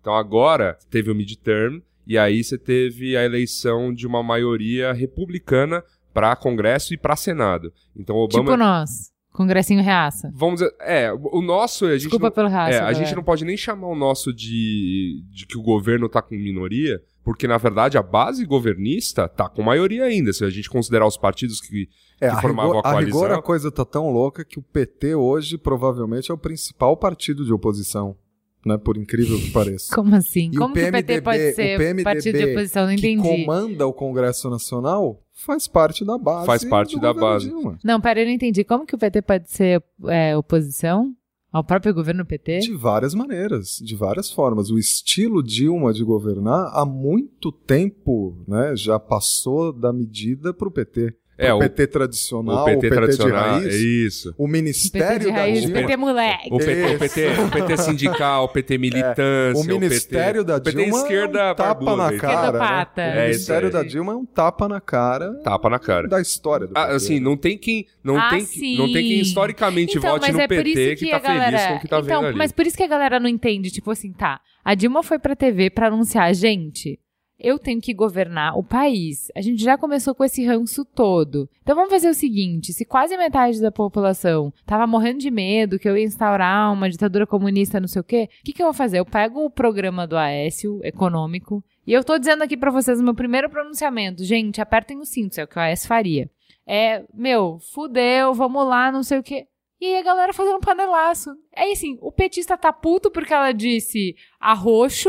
O cara do Aécio nunca vai ficar feliz, whatever ela fale, não importa. Porque tá, porque tá com essa, porque tá com o essa ranço, eu não quero saber o que você tá falando, vaca, puta, piranha, eu não quero saber. Então, pra, então, tipo, pras coitada, páginas, né? pras páginas da história novamente. Eu eu eu reservo meu direito de estar morrendo de medo com plano A, B e C de fuga, assim. Sério, sério. Não falo, não, não falo isso brincando, assim. Tá, mas vamos lá, vamos, Uruguai, retomar um fuga Suécia, caminho. Tem, tá, tem mas, vários. mas vamos lá. Tá. Vamos lá. Que- Eu, eu sou, eu acho que tá tudo uma merda. Eu quero ir pra É. rua. A Juliana me convenceu que eu não posso pedir o impeachment. Eu queria que essa vaca saísse. Porém, eu já entendi que se eu derrubar essa vaca no tapetão, depois quando eu eleger corretamente uma pessoa que eu super acredito, ele não vai ter garantia nenhuma porque tá tudo valendo. Então, beleza, eu não vou pedir mais impeachment. Eu quero que ela saia, mas eu não vou pedir impeachment. Eu vou fazer meu Vou papel de respeitar os- oposição. Vou respeitar os, os, pro- os vou- próximos é, quatro anos de governo dela Eu vou fazendo respeitar oposição. só a regra do Perfeito. jogo porque eu quero que essa regra seja mantida pra mim, então eu vou ser coerente. Beleza, ok. Uhum. Não vou avacalhar com a regra do jogo. Ok. Mas o que, que eu posso pedir? Porque eu não quero do jeito que tá. Eu quero que ela me escute. O que, que eu posso pedir? Aí entramos na pauta do programa, não é mesmo? Aí entramos aos 45 do segundo tempo na reforma política. E que, que, que bicho é esse? Essa discussão de reforma política. Primeiro que é antes da gente nascer, né? É. Primeira coisa, assim, desde que eu me conheço por gente, inclusive projetos sendo discutidos, esse debate no Congresso é Antigo. mais velho do que eu. Então, eu- quando eu comecei a pesquisar sobre isso, eu vi que esse projeto era muito antigo e que a única coisa que eles conseguiram, surprise, é, aprovar foi a reeleição. E aí eu fiquei pensando um pouco sobre isso, né? Que tipo assim, você querer que o Congresso aprove reforma política é tipo colocar a raposa como Não, a cuidando gente- a do gente galinheiro, teve, né? A gente, teve uma, a gente teve um momento importante para tentar fazer isso, que foi em 1988, né? Que foi quando, depois da reabertura, foi, teve uma Fizemos assembleia uma con- constituição Fiz- nova. Isso. Então teve uma Assembleia Constituinte com vários partidos envolvidos, sentaram, esmiuçaram, tem, é, criaram essa Constituição que é super respeitada até, né? Mundo afora. Sim. Uma das mais modernas Mas, do é, mundo. sim. Constituição Porque brasileira é É impressionante como a gente escreve bem, né? Isso, exatamente. Precisa cumprir E ela, aquilo e ela- ali, né? exato, e ela, ela é- e ela é nova, ela, ela tem seu frescor tal, apesar das N emendas que já foram feitas. Então, é, mas tudo bem, isso acontece com qualquer Constituição. É, e ali foi um momento importante pra gente ter discutido isso, mas, na verdade, trouxeram parte do, do, do que existia pré-golpe. Então, É, tá tipo Velho Testamento e Novo Testamento.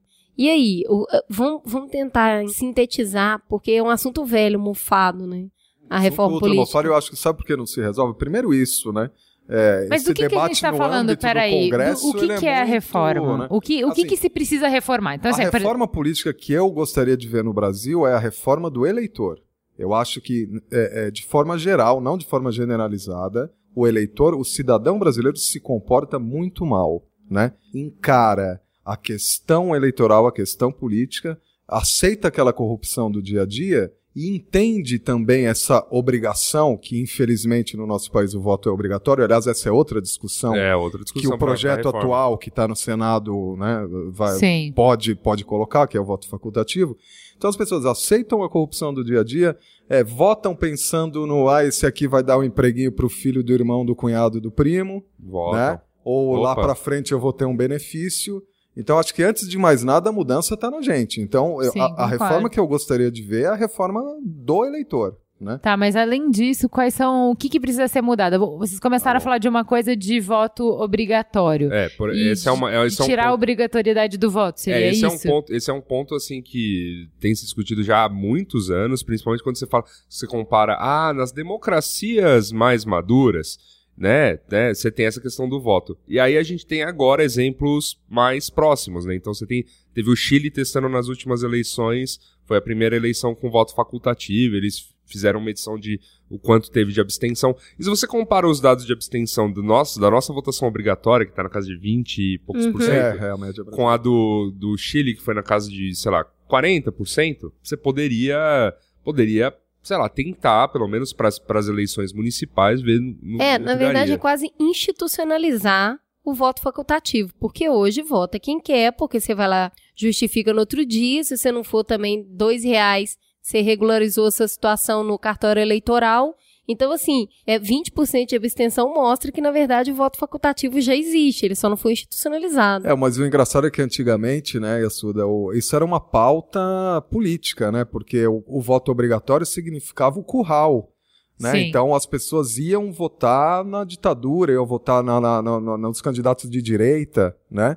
E agora isso inverteu, né? Isso hoje a oposição entende que o- com o voto facultativo ela se livraria, por exemplo, do cabresto do Bolsa Família, né? Que é o cara beneficiado pelo governo que não precisaria mais ir votar, Uhum. né? É, a discussão muito é essa, que se você é, coloca o voto como facultativo, as pessoas menos politizadas não vão votar e, teoricamente, essas são as pessoas mais que você compra mais fácil É. o voto delas, e aí você deixa só a elite votando. né? A discussão vai muito para esse lado. Você cria, na verdade, um outro problema para a campanha política, que é, o- aí pegando também exemplos de países que já estão com isso há mais tempo. Né? A gente fala muito dos Estados Unidos porque é, muito da- dos valores democráticos que a gente carrega vem de lá e também vem da Europa. Quando você faz uma campanha política na Europa ou nos Estados Unidos, você... Passo um, vá votar. E É, passo dois, vá votar em É isso, é isso. é, é- é mais menos. Na verdade, dos Estados Unidos é ainda mais bizarro, né? Porque é o, o lance todo é. Porque a, a votação mesmo é uma coisa, é uma lista. Nossa, é tipo um jogo de beisebol. É, e aí entende. você tem que ficar lá listando. Mas na verdade, o fato de você se inscrever pra votar, você já meio que tá dizendo o teu voto. Porque você se inscreve pra votar via. É, é, é como se eu fosse. aqui, Trazendo pro Brasil. Eu quero votar na próxima eleição. Então eu vou lá no diretório do PT. Ó, eu quero me inscrever pra votar na próxima eleição e tudo mais. Ah, beleza. Então os caras pegam meus dados. Se você voto- for e você se inscrever lá, já quer dizer o quê? Você Vai entendeu? votar. É isso. Ou, no, né, pra- vamos dizer assim, ó, as pessoas podem ir no diretório do PSDB, no, no Uhum. diretório do PSOL, do PSB, do PC. Eu vou, não vou falar todos. não parei, mas. Obrigada. Mas é isso. As pessoas poderiam ir no, no- no diretório do seu partido favorito, né? E lá, lá nos Estados Unidos a, a eleição é bem polarizada, né? Tem os, os candidatos independentes, eles nem citam qual é o, é o candidato independente. mas, geralmente republicano e o. E o, e o Aliás, esse é outro ponto também do, do projeto que está lá no Senado, a candidatura avulsa, É. né? Sem partido. O cara sem partido. Não sabe. Então, mas já não é, É. mais, já não é tão complexo que as pessoas não conseguem nem acompanhar os que têm e ainda vai. a- a- porque assim, isso que eu, não, eu fui começar a Ah, pesquisar mas sobre seria reforma. maravilhoso um outsider, né? Eu acho no mínimo Imagina, a pelo gente direito poderia de ser lá. um outsider, né? O que, que isso Não, pode isso- atrapalhar? E pensa, e pensa, e pensa isso. Eu acho fantástico, E pensa eu isso pra, e pensa isso pra, é, vamos dizer assim, não tanto pra nível federal, mas pra nível municipal. Então, pô, ah, sei lá, você gosta da cidade, você tem uma, uma rede de pessoas que você que acha Eu que sou a você faria Juliana de bem. partido nenhum, foda-se, Vou me- vota em mim. Vou ser vereador. Eu acho que é isso, vou tipo lá uma vaga pra tentar. emprego, né? É. Você vai lá com seu currículo. Cola lá, vaga vê, emprego. vê se cola. É. Então, mas é por que, por que, que isso não funciona assim? Por que, que isso não existe na lógica política do Brasil? Porque a gente está organizado por partido e não por pessoas. Então você tem que ter o partido porque você tá votando no partido e não nas pessoas. Porque Ah, as sim. pautas estão no partido e não estão nas pessoas. E aí eu queria que você falasse um pouquinho sobre essa questão que tá na reforma política, de coligações, que isso eu tentei ler, entender e não. É, é, essa, Não passou, entendi. essa passou agora em, em primeira instância no, no Senado, né? É basicamente o seguinte: a gente tem como que se organiza as eleições hoje. Então, nesses grandes blocos, que aí ficaram mais fáceis de serem lidos aí na última eleição presidencial. Então, você tinha lá, de maneira grande, três candidatos. Né? Então, o candidato Dilma, que representa a coligação do PT com o PSD, com o PMDB, com o PCdoB, com um monte de partido. Aí você tem o candidato Aécio, que era PSDB, Democratas e mais uma porrada de partidos. E o candidato do PSB, mais é, PPS, mais uma série de partidos que era o Eduardo Campos e depois virou a Marina. Quando você vota no presidente, você está votando no- na, na pessoa, né? Então, Sim. ah, eu vou votei, votei no Aécio, votei na Dilma, votei na Marina, ou qualquer outro que tinha ali. É, quando você vota no deputado, você pode até escolher o nome do seu deputado. Então, quero votar. Eu, eu tinha o nome do meu deputado federal, né? Ele até está lá. Ivan eleito, Valente. Foi o Ivan Eu Valente. também. Aí eu cheguei lá. Votei falei, no AS e no Ivan Valente. Viva a Olha- coerência, galera! É isso aí. Então, Tá vendo como não se vota no partido, vota-se na pessoa? Mas eu entendo que o voto dele, ele ganhando todos os votos, ele, ele vai lá. Mas os votos dele também contam pro bloco dele. E o bloco Sim. dele, que é o da frente de esquerda, que é, é tanto votos pro PSOL, quanto ah, eu não votos sabia disso. para Eu achei que o ficava só pro PSTU, PSOL. Puta, fudeu. Então eu não teria votado nele se eu soubesse que disso. estava no bloco de apoio. É que, o, no caso, o PSOL não ganha tantos votos assim. Então, na verdade, elegeu o Ivan Valente, acho que, acho que por São Paulo mais ninguém. Aí Não, no Rio ninguém. foi. No Rio teve um- uma O bancada Jean um pouquinho maior. Porque, porque é, porque veio o João Williams, o Chico Alencar. É, então, o- há quatro anos o Chico Alencar inventou o Jean Isso. Willis. Né? O Isso, Willis exatamente. Foi O eleito Jean Willis- praticamente sem voto. É, o João Willis foi, Né? na, foi, na, na- foi nas vagas, foi nessa de- do Chico Alencar ter E, tido e o muito- Chico é um deputado. Sim. Tá, não, mas peraí, eu preciso resumir Tá. pra galera que não tá acompanhando e entender. O que eu tava falando assim, que o meu voto pro Ivan Valente poderia ter elegido um cara do PSTU Agora, agora maluco não, mas agora, de pedra. agora que vem a pior parte, que é assim, então vamos pensar nos blocões, porque a gente falei do bloquinho, né, que é o pessoal PSTU, é um bloquinho. que fofo. Vamos pensar no blocão. Então, o blocão governamental, que é do PT, PMDB, PP, PSD e mais uma porrada de partidos. Nossa, Beleza. imagina, você vota Quando no PT voto- e elege alguém voto- PMDB, fudeu. Não, é pior. Pior, quando eu voto no PT e, e dou votos pro PP do Maluf. Uau! Ou pro PSD do Kassab. E é isso, é isso. Exatamente assim que conta Coligação é isso. Coligação é Convivam isso. com esse barulho. Então, o que- o que acontece? Na verdade, isso... Nossa, eu não quero nem saber em quem que eu quem que meu voto foi Não, eu pra, sei e- pra quem que meu voto estadual. Ah, pro estadual? Ih. Estadual fudeu, porque o meu estadual não ganhou e o bloco dele era terrível. É, então. Agora, Ai, mas ele isso, era tão isso bom. tudo, isso Acontece, tudo ainda tá. Né, Tá, mas então É, peraí, a discussão. reforma é pra que isso não aconteça Então, mais. Não, calma, então. Como é- que é uma- seria, então? Essa, a nova, o que tá se propondo lá no, no, no Senado, passou no Senado, quer dizer, ainda vai tá- ter o Congresso pra... Várias vezes aconteceram coisas que passaram no Senado. E o Congresso não barrou.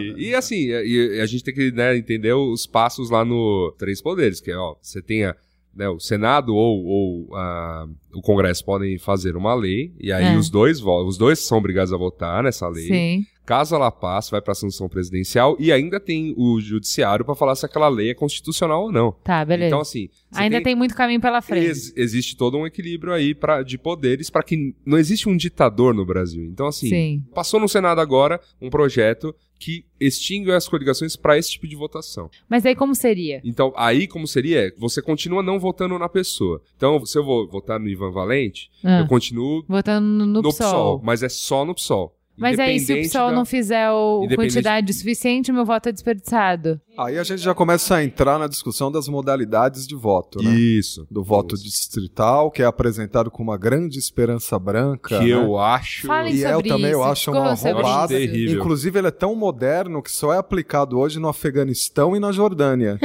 Fudeu. Eu Não, achava que era boa e é apresentado povo- como a Não, e solução o povo fala, é que o povo fala um modelo dos Estados Unidos, né? Tem a eleição distrital e tudo mais lá. Só que o Nossa, mas eu achei realmente eu me convencida. Eu já tava convencida do voto Jura? distrital. No, no voto distrital, é, é, grosso modo, as regiões são de. Por exemplo, vamos, vamos pensar no estado de São Paulo, que tem o máximo de deputados federais, que é 70. Pelo voto distrital, o estado seria dividido em 14 distritos e cada um desses distritos elegeria cinco deputados. Isso restringe drasticamente a sua opção, porque cada partido pode lançar um candidato por distrito. Né? Numa Entendi. das modalidades. A gente tem pelo menos três modalidades de voto Sim. distrital. E, né? e, e, assim, pra mim, aonde pega mais esse, é, é- é a questão do voto distrital é que, desculpa, a minoria aqui não vive em gueto. Então, assim, como é que eu vou. Como é que eu vou né, conseguir, sei lá, o candidato que vai defender uma minoria nacional, que sejam os gays, como o Jean Willis. Entendi. Como é que eu vou eleger esse cara se ele vai ter que sair por um distrito, quer dizer, vai ter que ser um distrito gay friendly, entendeu? Como é- Entendi. como é Fica que mais esse- difícil pra Como é que esse cara vai minoria. parar lá? Ou um cara É que vai porque, defender... assim, quem defende voto distrital, que foi quem me convenceu, é, fala que fica muito mais próximo. Porque ao invés de votar entre 200, você vota entre 5, Mas você, vai você- conhecer e você vai acompanhar mas aquele você de- cara. mas, mas, o- Mas tudo bem, concordo É, que por outro lado diminui você a tem tua menos opção, opções né? e eu, eu vejo uma vantagem boa. É, Você reduz o custo da eleição. Perfeito. Essa é a- talvez seja a única vantagem, a ao meu única, ver. é, seria uma vantagem Porque você, em vez de percorrer o estado inteiro, enfim, você vai fazer campanha numa região Mas única, hoje já é o que né? fazem. Não, de certa forma não.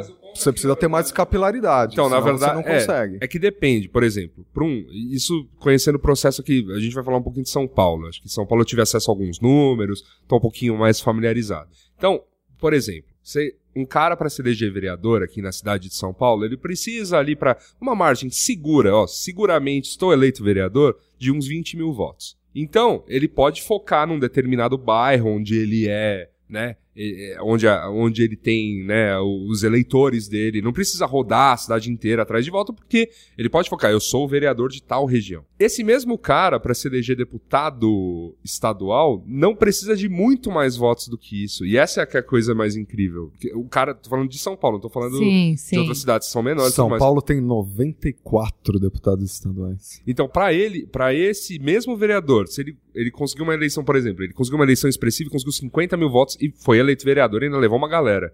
Aí ele pensa, peraí, se eu tenho 50 mil eleitores, Eu já eu automaticamente automaticamente posso ser. deputado estadual e eu nem precisei rodar o estado. Então, assim, é válida a questão do voto distrital, mas na prática, na prática, falando de um grande centro e, de um e- e que concentra, vamos dizer, um terço da população do nosso estado de São Paulo, é, você já tem que ter essa proximidade com o cara que você está elegendo. Só que você não tem. É, eu acho que, de novo, Então, na é a verdade, gente. né? É isso. a aí gente. o problema é teu. Quem não, é? acompanha sou eu. Não É é, o problema não é do sistema. Tá, então vamos falar do que é mais, do que onde pega mais. Que todo mundo fala assim, a grande questão é financiamento de campanha. Porque assim, todo mundo que reclama, assim, pelo que eu vi, a maioria que reclama não tá reclamando da política econômica, não, tá falando da corrupção. E falar de corrupção, você tá falando de financiamento de campanha. E aí, é, eu achei interessante porque já tem uma PEC em votação de reforma política e ela tem uma proposta. E aí eu dei uma pesquisada e aí fizeram uma pergunta. Ó, o G1 ouviu 13 dos 14 integrantes do colegiado. E, cara, não existia consenso nem ali, entendeu? É. Porque o que existe. acontece? Eu acho interessantíssimo o fato de não ter consenso. Porque o fato de não ter consenso quer dizer que não existe uma resposta dada. Não tem um gabarito que fale, ó, é o seguinte, reforma política, a gente tem que pedir o fim do financiamento, da- do financiamento de empresas nas campanhas. Ou precisamos pedir o financiamento público de campanhas. É, a Ou discussão, precisamos. a discussão é essencialmente essa. E a gente precisa lembrar que, em boa medida, financiamento público já existe. Vocês Exatamente, quanto- é, boa medida não. Quanto custou o horário eleitoral? Só o horário eleitoral de 2014, o horário eleitoral chamado de gratuito. Sim, é gratuito, Gratuito pra quem? partido, mas Exatamente, ele é pago. custou 840 milhões. Né? Porque as emissoras de TV e de rádio deixam de pagar impostos para ceder os horários para os gloriosos. É, então a gente políticos. paga por isso. Nós né? já estamos pagando e pagando muito por isso. Então, Fora a produção do, do, do que é veiculado. essa é uma outra questão. Tem até um projeto do Serra um pouco tentando diminuir esse custo também. Dizendo, Jogar, dar não, um política é chato mesmo, é sou eu com o microfone aqui, não tem que ter essa coisa maravilhosa e tal. Então até isso Esse já está se de ator. discutindo também. Isso, ele lembrava até do comercial das grávidas do Lula. 100 mulheres grávidas chegando de Imagina essa branco. produção, né? Imagina essa produção com, com essa frase exatamente. Né? Eu a- Então, isso está sendo discutido também. Só que, peraí, nós já estamos pagando esse negócio. né? Então, mas aí que tá. Vamos, vamos falar das modalidades. Hoje, o que, que a gente tem? Hoje, o financiamento de campanha é público e privado. O partido recebe dinheiro do fundo partidário e de pessoas físicas ou de empresas. Fundo partidário quer dinheiro público. Exatamente. E além disso, além do fato do governo dar incentivo fiscal para que as é, emissoras transmitam os horários, então também é uma outra forma da gente pagar.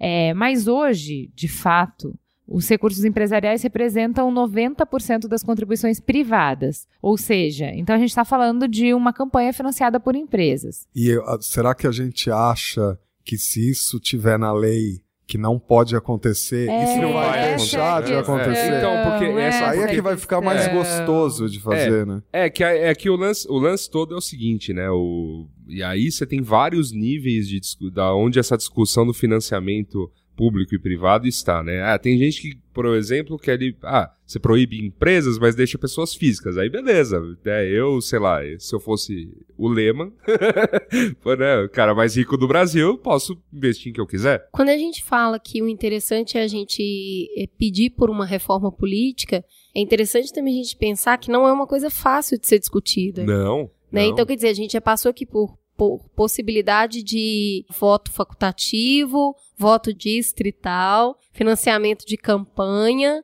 E o que eu fico pensando é assim, o que mais tem lá? Porque é difícil fazer um wrap-up, né, de tudo que é discutido numa numa reforma. O que a gente sabe é que se nós continuarmos com o modelo atual, a gente vai continuar elegendo pessoas a partir de uma base incorreta. Não, e, pior, vamos dizer assim, porque imagina que a gente está discutindo essa, isso há muitos anos. Há muitos anos. Essa discussão, né, caro ouvinte, não começou agora com Fora Dilma.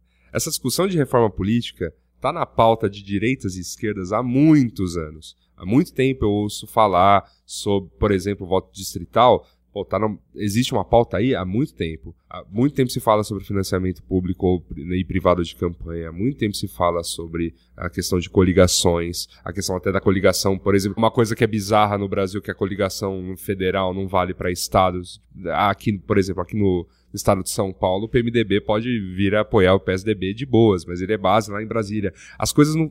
É meio, Mas, é meio não- mas de. você acha que deveria ser é, vertical? Se você apoia o presidente, você tem que apoiar até o prefeito de Peraporinha? Mas se você Ah, for não sei, falar que- Não sei. Mas olha só, Provavelmente é o que pediria a coerência É, partidária. a coerência, né? Porque é Mas- uma filosofia Mas casada é com outra grande, filosofia. O Brasil é e muito aí, grande e essa jabuticaba não me incomoda, não. Eu acho que tem tanta particularidade É uma particularidade. saber que se- seria um Tá inferno. Isso, É. eu nunca me também esqueço, eu nunca me acho. esqueço no norte de Minas em que eu encontrei uma coligação PT-DEM, Ah. né? o vice era do DEM, é uma cidadezinha de Minas, eu vi um, um- um adesivo Mas a gente pode DEM. apontar nessa, nessa nossa particularidade uma certa manutenção das coisas como são também, porque você vai sempre ter, independente do, independente do estado ou do quão longínquo você estiver de uma cidade grande no Brasil, aqueles poucos partidos com uma capilaridade incrível, né? Que é. Ah, desculpa, eu estou realmente falando aqui do PMDB. O PMDB ele tá em qualquer lugar. tipo, instituições financeiras. É, exato. Onde. Presença. É aquela coisa, a, a cidade, a cidade não tem posto de gasolina, você precisa abastecer na cidade vizinha, mas tem um diretório do PMDB ali. E ele tá sempre à disposição, né? Exatamente. Então, assim, é, esse partido com essa capilaridade que ele tem, né? é, porque ele foi o único partido de oposição durante 20 anos no Brasil, é, é, esse- esses caras dão as cartas. então, assim, se a gente não discutir. É um ponto pequeno, eu sei. Então, mas Só que é um eu pouco- quero Ah, falar. Pera aí, levar, Assuda, vai lá. agora, agora, Manda, agora eu vou traga. atacar. Agora eu ataco. Porque a pauta do PT é, de reforma política, quando a Dilma vai lá e fala: não, gente, para de falar de impeachment, a gente tem que falar de reforma política, vocês têm que melhorar o debate e tal. O PT fala de que tudo vai resolver, essa questão da promiscuidade de empresas e governo e tal, tudo isso vai ser resolvido quando você tiver financiamento público de campanha. Mas e a Suda? O financiamento público de campanha só vai é, fortalecer o PMDB. Ele vai matar partido pequeno. A ideia de uma reforma política é matar partidos pequenos. É acabar com.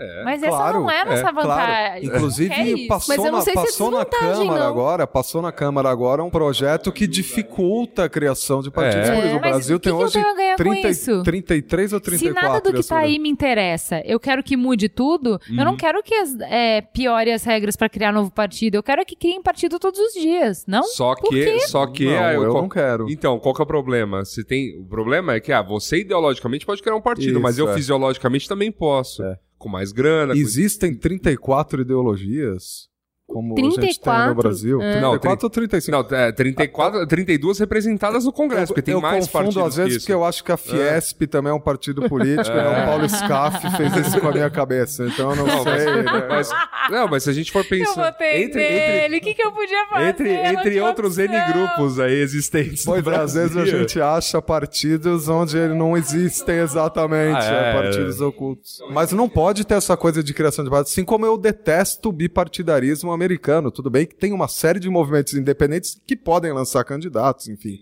né? Mas é- essa coisa do tem que é meio problemática, mas trinta e tantos não existe, isso tá É, errado. haja filosofia, né? Eu acho que você nem consegue. Você para de Tá, diferenciar mas um do pera, outro. mas pera, eu não entendi. Por que, que é ruim pra mim ter mais? Se- porque assim, eu quero partido novo, eu quero partido... É uma reforma da filosofia eu do quero, partido. Eu quero o partido que, eu existe. quiser. Não? Isso é ruim? Eu querer o partido que eu quiser? Partido das feminazes. Partido do Mamilos. O ponto é, na teoria, é bonito. Ah, todo mundo se sente representado. Na prática, eu tô falando de um Kassab que acabou de abrir um PSD e já tá falando em abrir outro. Virou uma Mas linha qual é de o montagem problema de dele partido. abrir um monte de partido?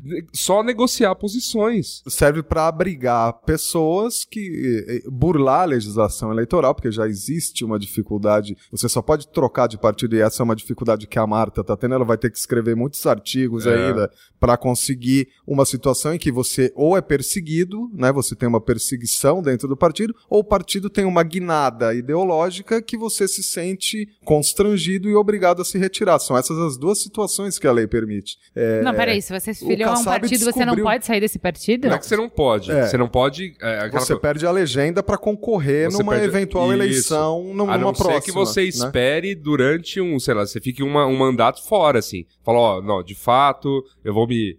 O jeito certo seria, você, você foi eleito por um determinado partido. Ah. Então, você foi lá e cumpriu o seu mandato. Beleza. Você quer se reeleger? Você tá, ainda tá com o mandato desse partido? Você tem que estar nele. Ah. A não ser que você, meu, dê um tempo, fique quatro anos pensando na vida, pensando, minha ideologia não é bem essa, é outra, tudo mais. Eu- então eu vou sair e nos meus quatro anos sabáticos, na verdade, eu, eu acho que eu vou sair agora pela oposição. Os mandatos são dos partidos. né? Ah, sim, até por causa dessa coligação, como eu tava falando, que o meu Isso. voto pro pessoal foi pro PSTU. Imagina, vai um cara do PSTU e resolve ir pro DEM, o meu voto, que foi de esquerda, não pode ir pro DEM. É. Pois é, mas Certo. o Kassab descobriu um jeito de burlar isso aí. Hacker. e agora descobriram um jeito. A Marina também, um pouco de certa Se forma, foi aproveitou. prejudicada. Se aproveitou e foi prejudicada Isso. com essa decisão. Exato. Que dificulta É, um que pouco foi a- a ela, ela sofreu na criação, ela sofreu na criação da rede, né? Que Sim. as novas regras dificultaram para que ela criasse mais um partido.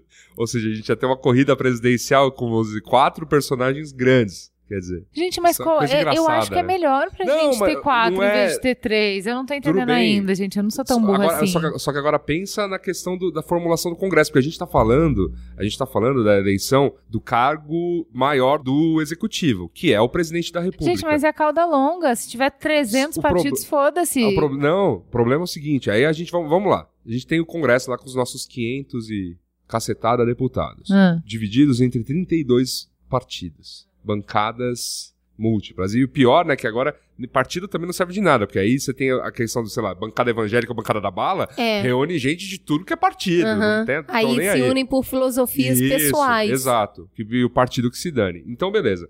Aí, qual que é o lance? Como, como você tem essa. Se você. Se cada um dos 32 Hum. fossem partidos.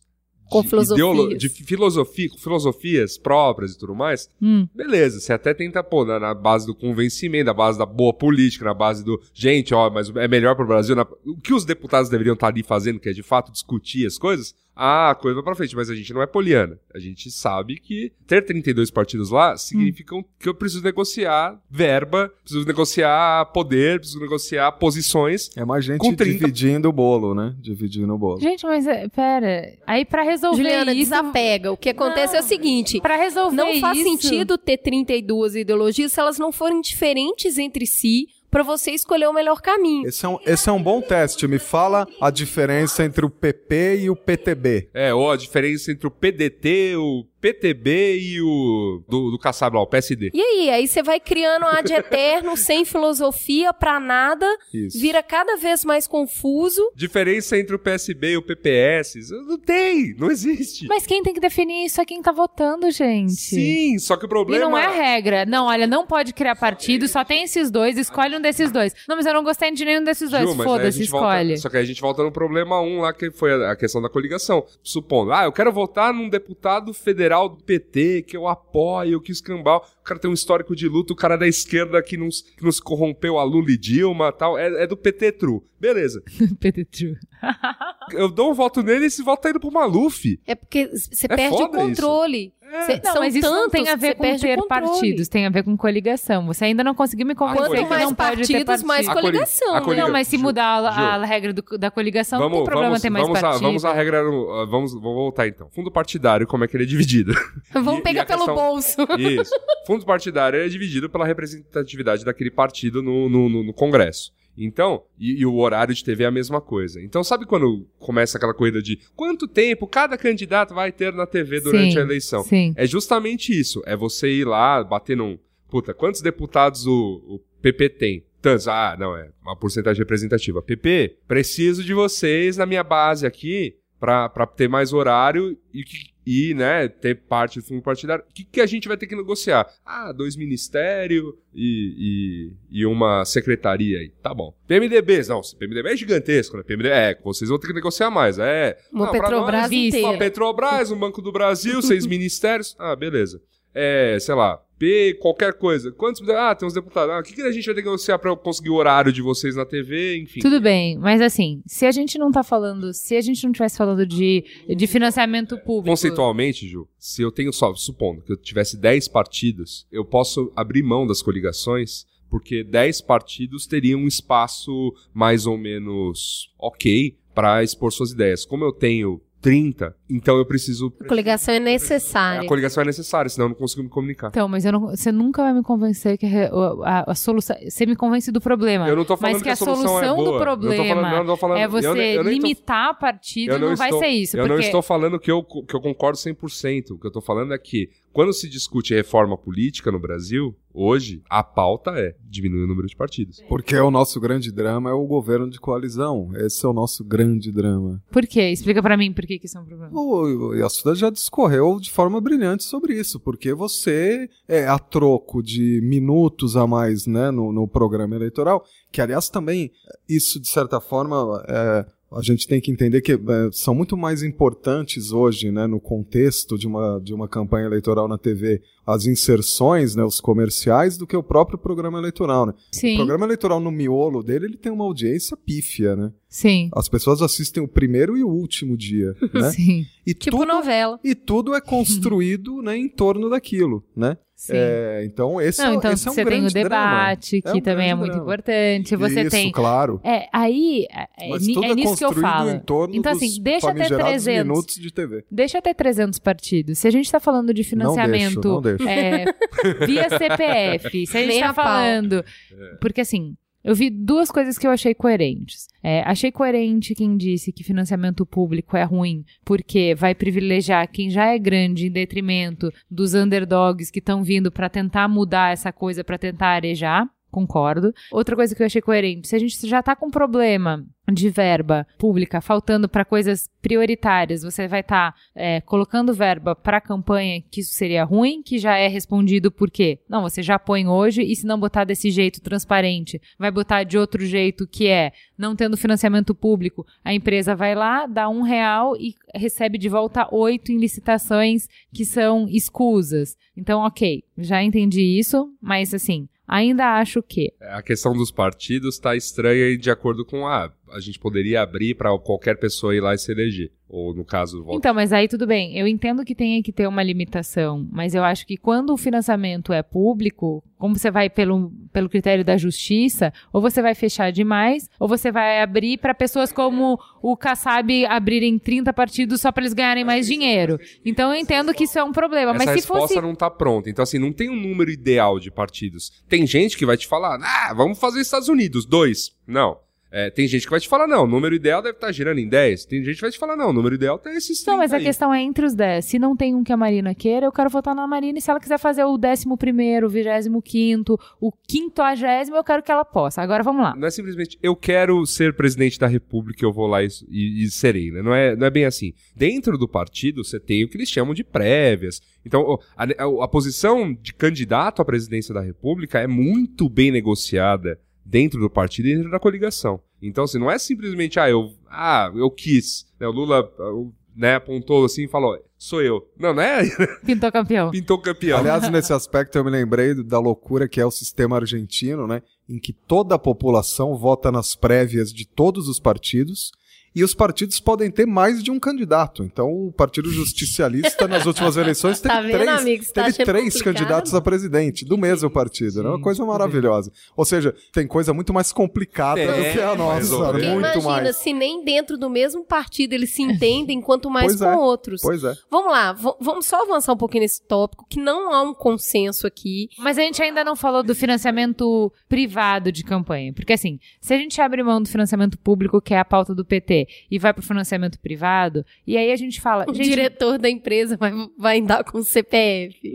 existe limite, tá? Que, e aí, assim, é que ah, a pessoa física pode contribuir até 20% da renda, ou X%, enfim, existe limite. Mas o ponto é, quando você vai para financiamento de pessoa física, acaba essa questão de você ter que limitar por ah, tem que ser X, partido X, porque é o seguinte, você vai ter que ir atrás de é, investimento. E se a gente conseguir demanda pública, investimento. É, demanda pública no sentido de pessoas. E as pessoas quiserem fazer um crowdfunding para a Marina.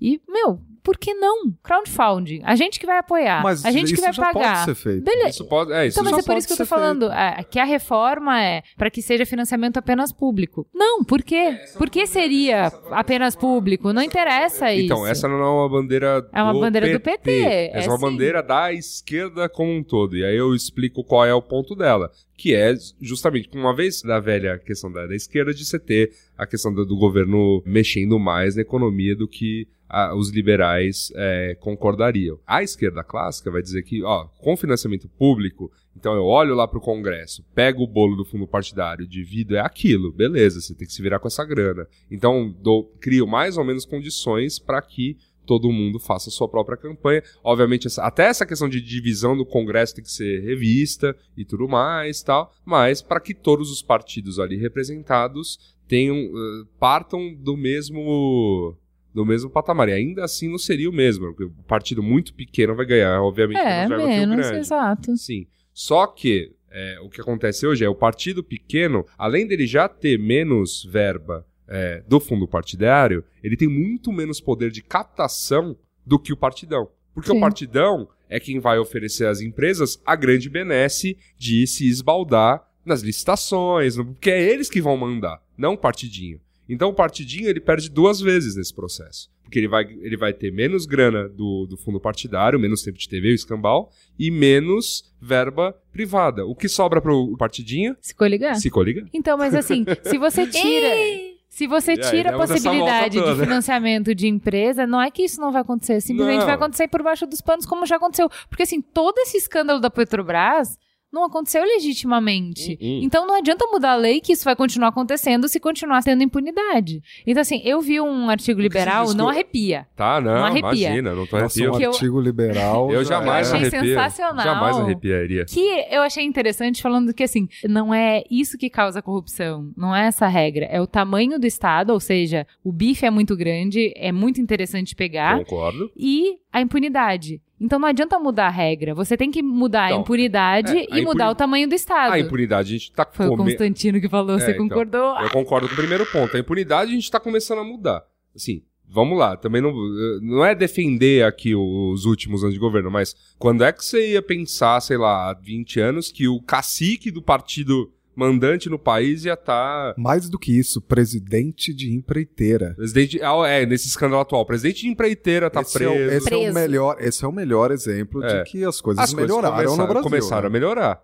É, Pois é, mas né? é- isso eu acho que é uma coisa que eu queria deixar isso bem claro aqui, assim. Por favor, façam o mesmo esforço que eu fiz de entender o outro lado. Por favor, se você está muito indignado, faça o esforço de só ouvir, só escuta. Silencie as vozes raivosas da sua cabeça e só escuta agora nesse momento. Isso é um argumento que eu acho bom e acho coerente. Não é fingir que não existe, mas escute. Quando você não ouvia nada e agora você escuta muito, tem existem dois cenários. Um, que agora tem muito mais, ou dois, que agora as coisas realmente estão sendo não ficam mais impunes como ficavam antes.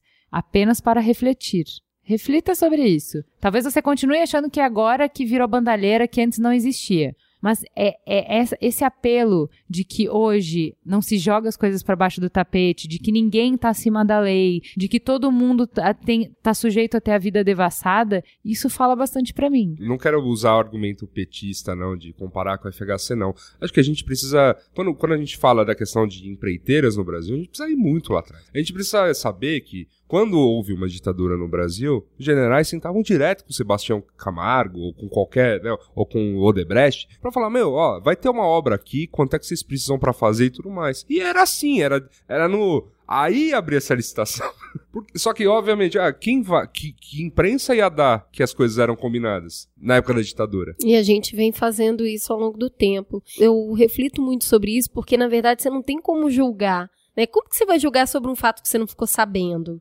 Agora, a virada de chave foi muito forte, né? Antes nada, agora tudo. Nossa, então assim, ou quem tá é cruel demais, ou peraí, quem estava era esperto demais, né? E aí se guardou tudo isso. Não, mas eu acho que assim, a justiça seja feita, né? Apesar do- da figura do, do procurador antigo ter virado, né, o, ter o apelido de engavetador geral da República, vamos dizer assim, houve escândalos, eles foram de alguma maneira investigados, foram de alguma maneira noticiados, não tô aqui falando, né, se foram é, se foram devidamente investigados, se a galera foi presa e tudo mais, mas assim, eu, eu, eu acredito em crescente atenção, vamos dizer assim. A gente sai da, Sim. eu acho que pro processo histórico isso é um pouco melhor de ser entendido. A gente sai de uma ditadura em que a gente simplesmente não tem acesso à corrupção, e aí, por conta da gente estudar muito pouco sobre esse período nas escolas, e, e mesmo, na, mesmo na universidade isso é um, esse é um assunto bastante restrito, Na escola nunca chegava no capítulo, né? é, Parava antes. Então, assim, é, como a gente não estuda a fundo isso, então a gente tem aquela impressão de que não, mas na ditadura as coisas funcionavam, e tem gente que repete esse bordão até hoje.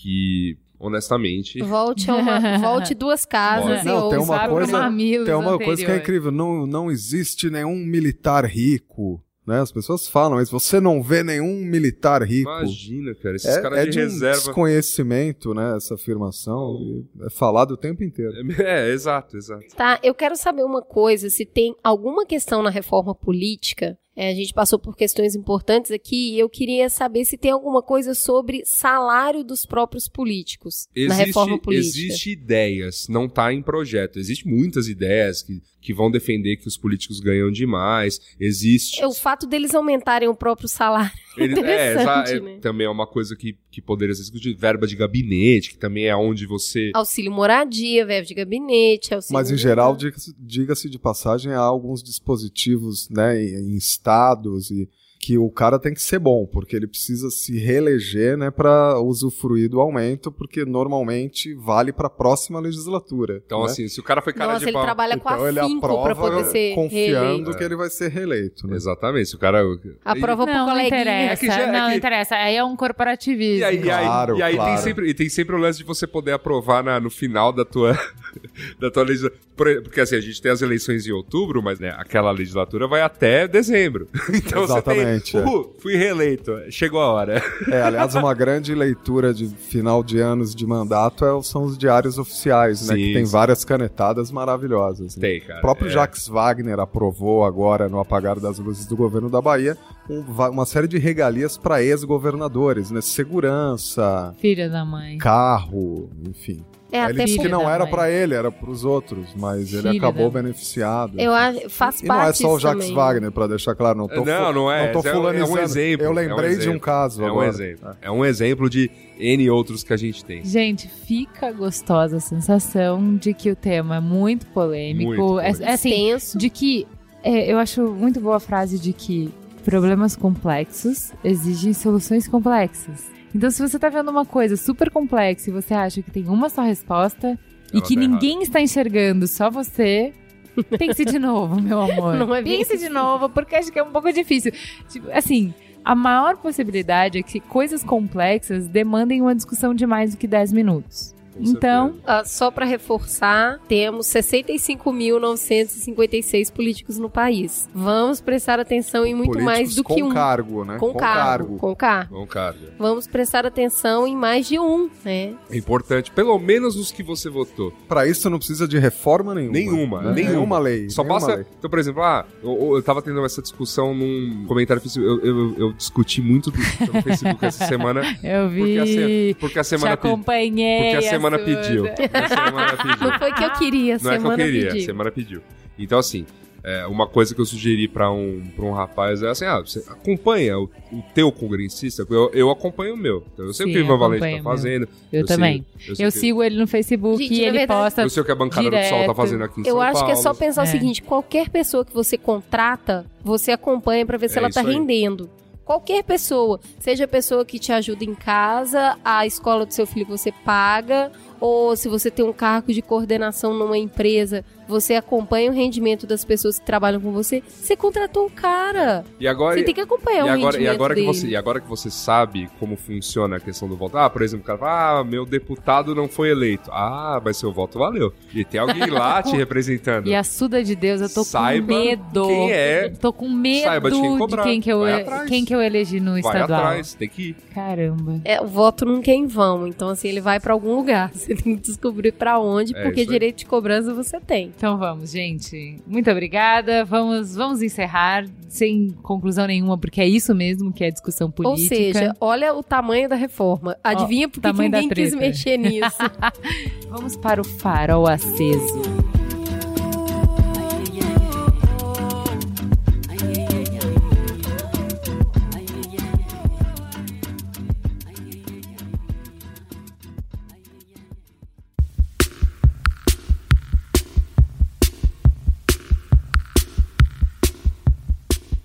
Fala, Cris, o que, que você indica essa semana? Vou ficar na pauta.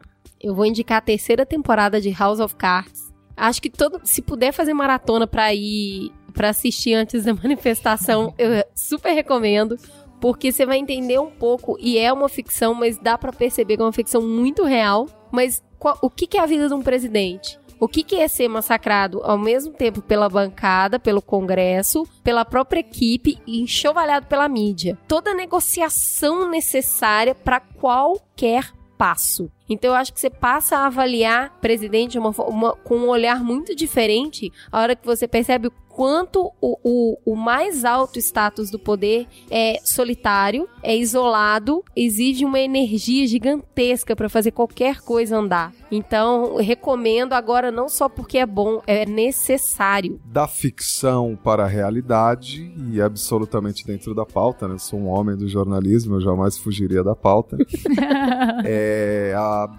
é espécie de biografia do João Santana, um marqueteiro no poder, livro do Luiz Macluf Carvalho, maravilhoso, não percam. Eu acho que eu tenho lá em casa. esse O que, que é? Sobre os bastidores de construções de campanha? Não apenas bastidores, né? Mas a história realmente de, de construções, de imagens.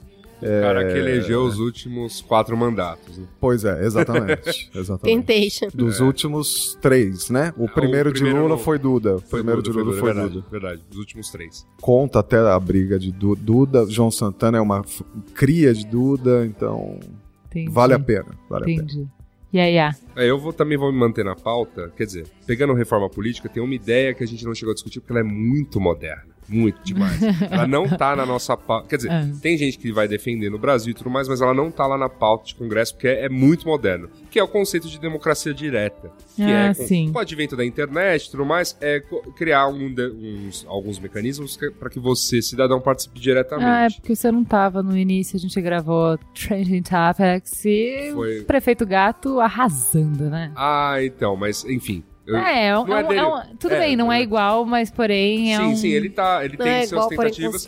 Mas assim, vamos pensar em nível nacional. Porque em nível nacional a gente tem do- um exemplo gigantesco, que é a Islândia. A Islândia é um aquele. país minúsculo que não dá pra comparar. Gigantesco, né? Gigantesco não, né? Exemplo 300 mil pessoas. Sim, Mais exato. um exemplo maravilhoso. É, o exemplo, o exemplo gigante em sua, em sua grandeza enquanto exemplo, não enquanto população. A Islândia não tem ninguém. Então, Isso e é aí- um e esse, técnico. E, e esse é o principal ponto Inspirador. de barreira à questão de discutir democracia direta no Brasil. Até eu tenho essas minhas ressalvas, porque, peraí, a Islândia tem menos habitantes que o Ipiranga. Como é que, como é que eu faço democracia direta Cuidado, no cuidado Brasil? que vão gravar um vídeo. Chupa São Paulo, aqui é a Islândia. né? Não fala mal da Islândia. Não, não fala. Então, mas assim, como é que eu, como é que eu pego essa questão de, sei lá, todo, todo e qualquer cidadão da Islândia discutiu a Constituição e agora eles decidem. Como é que eu aplico isso no Brasil, que é um país de dimensões continentais? Sim. Aí eu. E esse sim, o que eu tô bastante interessado em, em ver e explorar mais, né? Foi avisado ontem por um amigo que está morando na Itália, passando um tempo, ele me viu discutindo essa semana muito. Loucamente. Loucamente. Ele falou: ah, Yasuda, você já tinha ouvido falar num negócio chamado, desculpa, é, io non parlo italiano, né? Ah. Movimento Cinque Stelle? Aí eu, aí eu comentei: não, não, não tinha ouvido falar do que se trata. Eles são um partido, não, não partiu, não, não- não precisou de uma reforma política né, na- na Itália, eles simplesmente é um partido, só que eles, enquanto partido, aprovam toda a pauta em, em- em democracia direta. E tem votado. E eles Mas discutem- aqui no Brasil acho que o Pirata faz isso. Meninos do Pirata me corrijam se eu estiver falando merda, É, mas que- eu acho que o Partido Pirata faz isso Então, também. só que agora vem, a- vem o dado alarmante. Eles têm maioria no Congresso italiano. Ah. Na última eleição, agora eles conquistaram isso.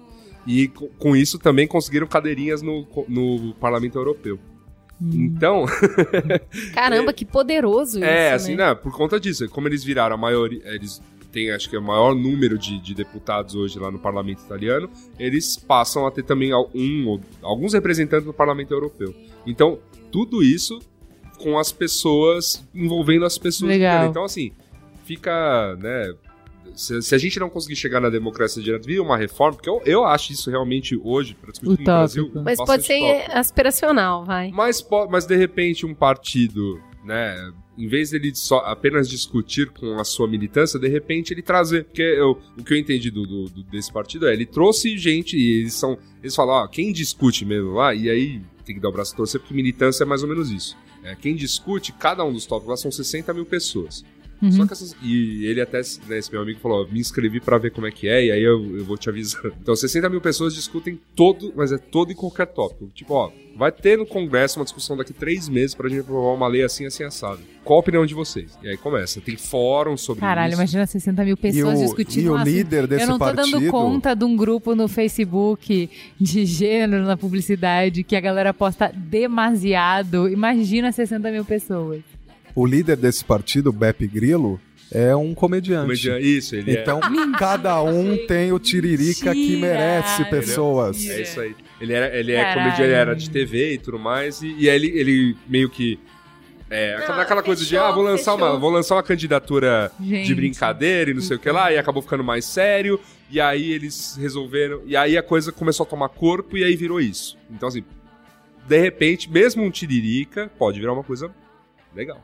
Então vale a pena, fica a minha dica pra né, assim como eu também lerei mais a respeito, quero, tô, me- tô bastante interessado em conhecer, fica a minha dica pra que também conheçamos este bom exemplo aí, que ele ilumine, de repente, né, a, a nossa, os nossos 34 partidos hoje lá no, no Ah. Congresso. Eu tenho dica de dois livros que são curtinhos, pequenos. Um deles eu li, eu tava na oitava série, ou seja, galera, não é desculpa. Ou seja, não tem uma boa memória. É, não, Revolução dos Bichos, ninguém esquece esse livro. Ah, não dá. Não Quem dá lê, esquecer. não esquece esse livro. Então, assim, eu acho super importante. Se você não leu Revolução dos Bichos, ele é básico. Ele é bem básico, ele é super curto, ele é uma fábula, ou seja, você poderia sentar e contar para uma criança. Então, através de uma fábula, ele tem uma reflexão muito profunda. E um outro livro que ele é menos conhecido, mas que ele também ajuda bastante em discussão política, é, chama O Senhor Embaixador, do mago Érico Veríssimo. Esse é o cara. Assim, você leu esse, você não precisa estudar política de América Latina, África. Você lê esse e já meio que resumiu tudo. É meio que a mesma coisa. Então, fica aí minha dica. Como diz o. Aí em Revolução dos Bichos, você pode ler Revolução dos Bichos ouvindo o Animal do, do Pink Floyd. Completamente inspirado no livro, assim. Excelente, excelente. Demais. É, e encerramos o programa com a dica do Cris Dias e não do ET Bilu, porque Cris Dias é infinitamente maior do que ET Bilu, que é busquem conhecimento. Amém. Valeu, galera.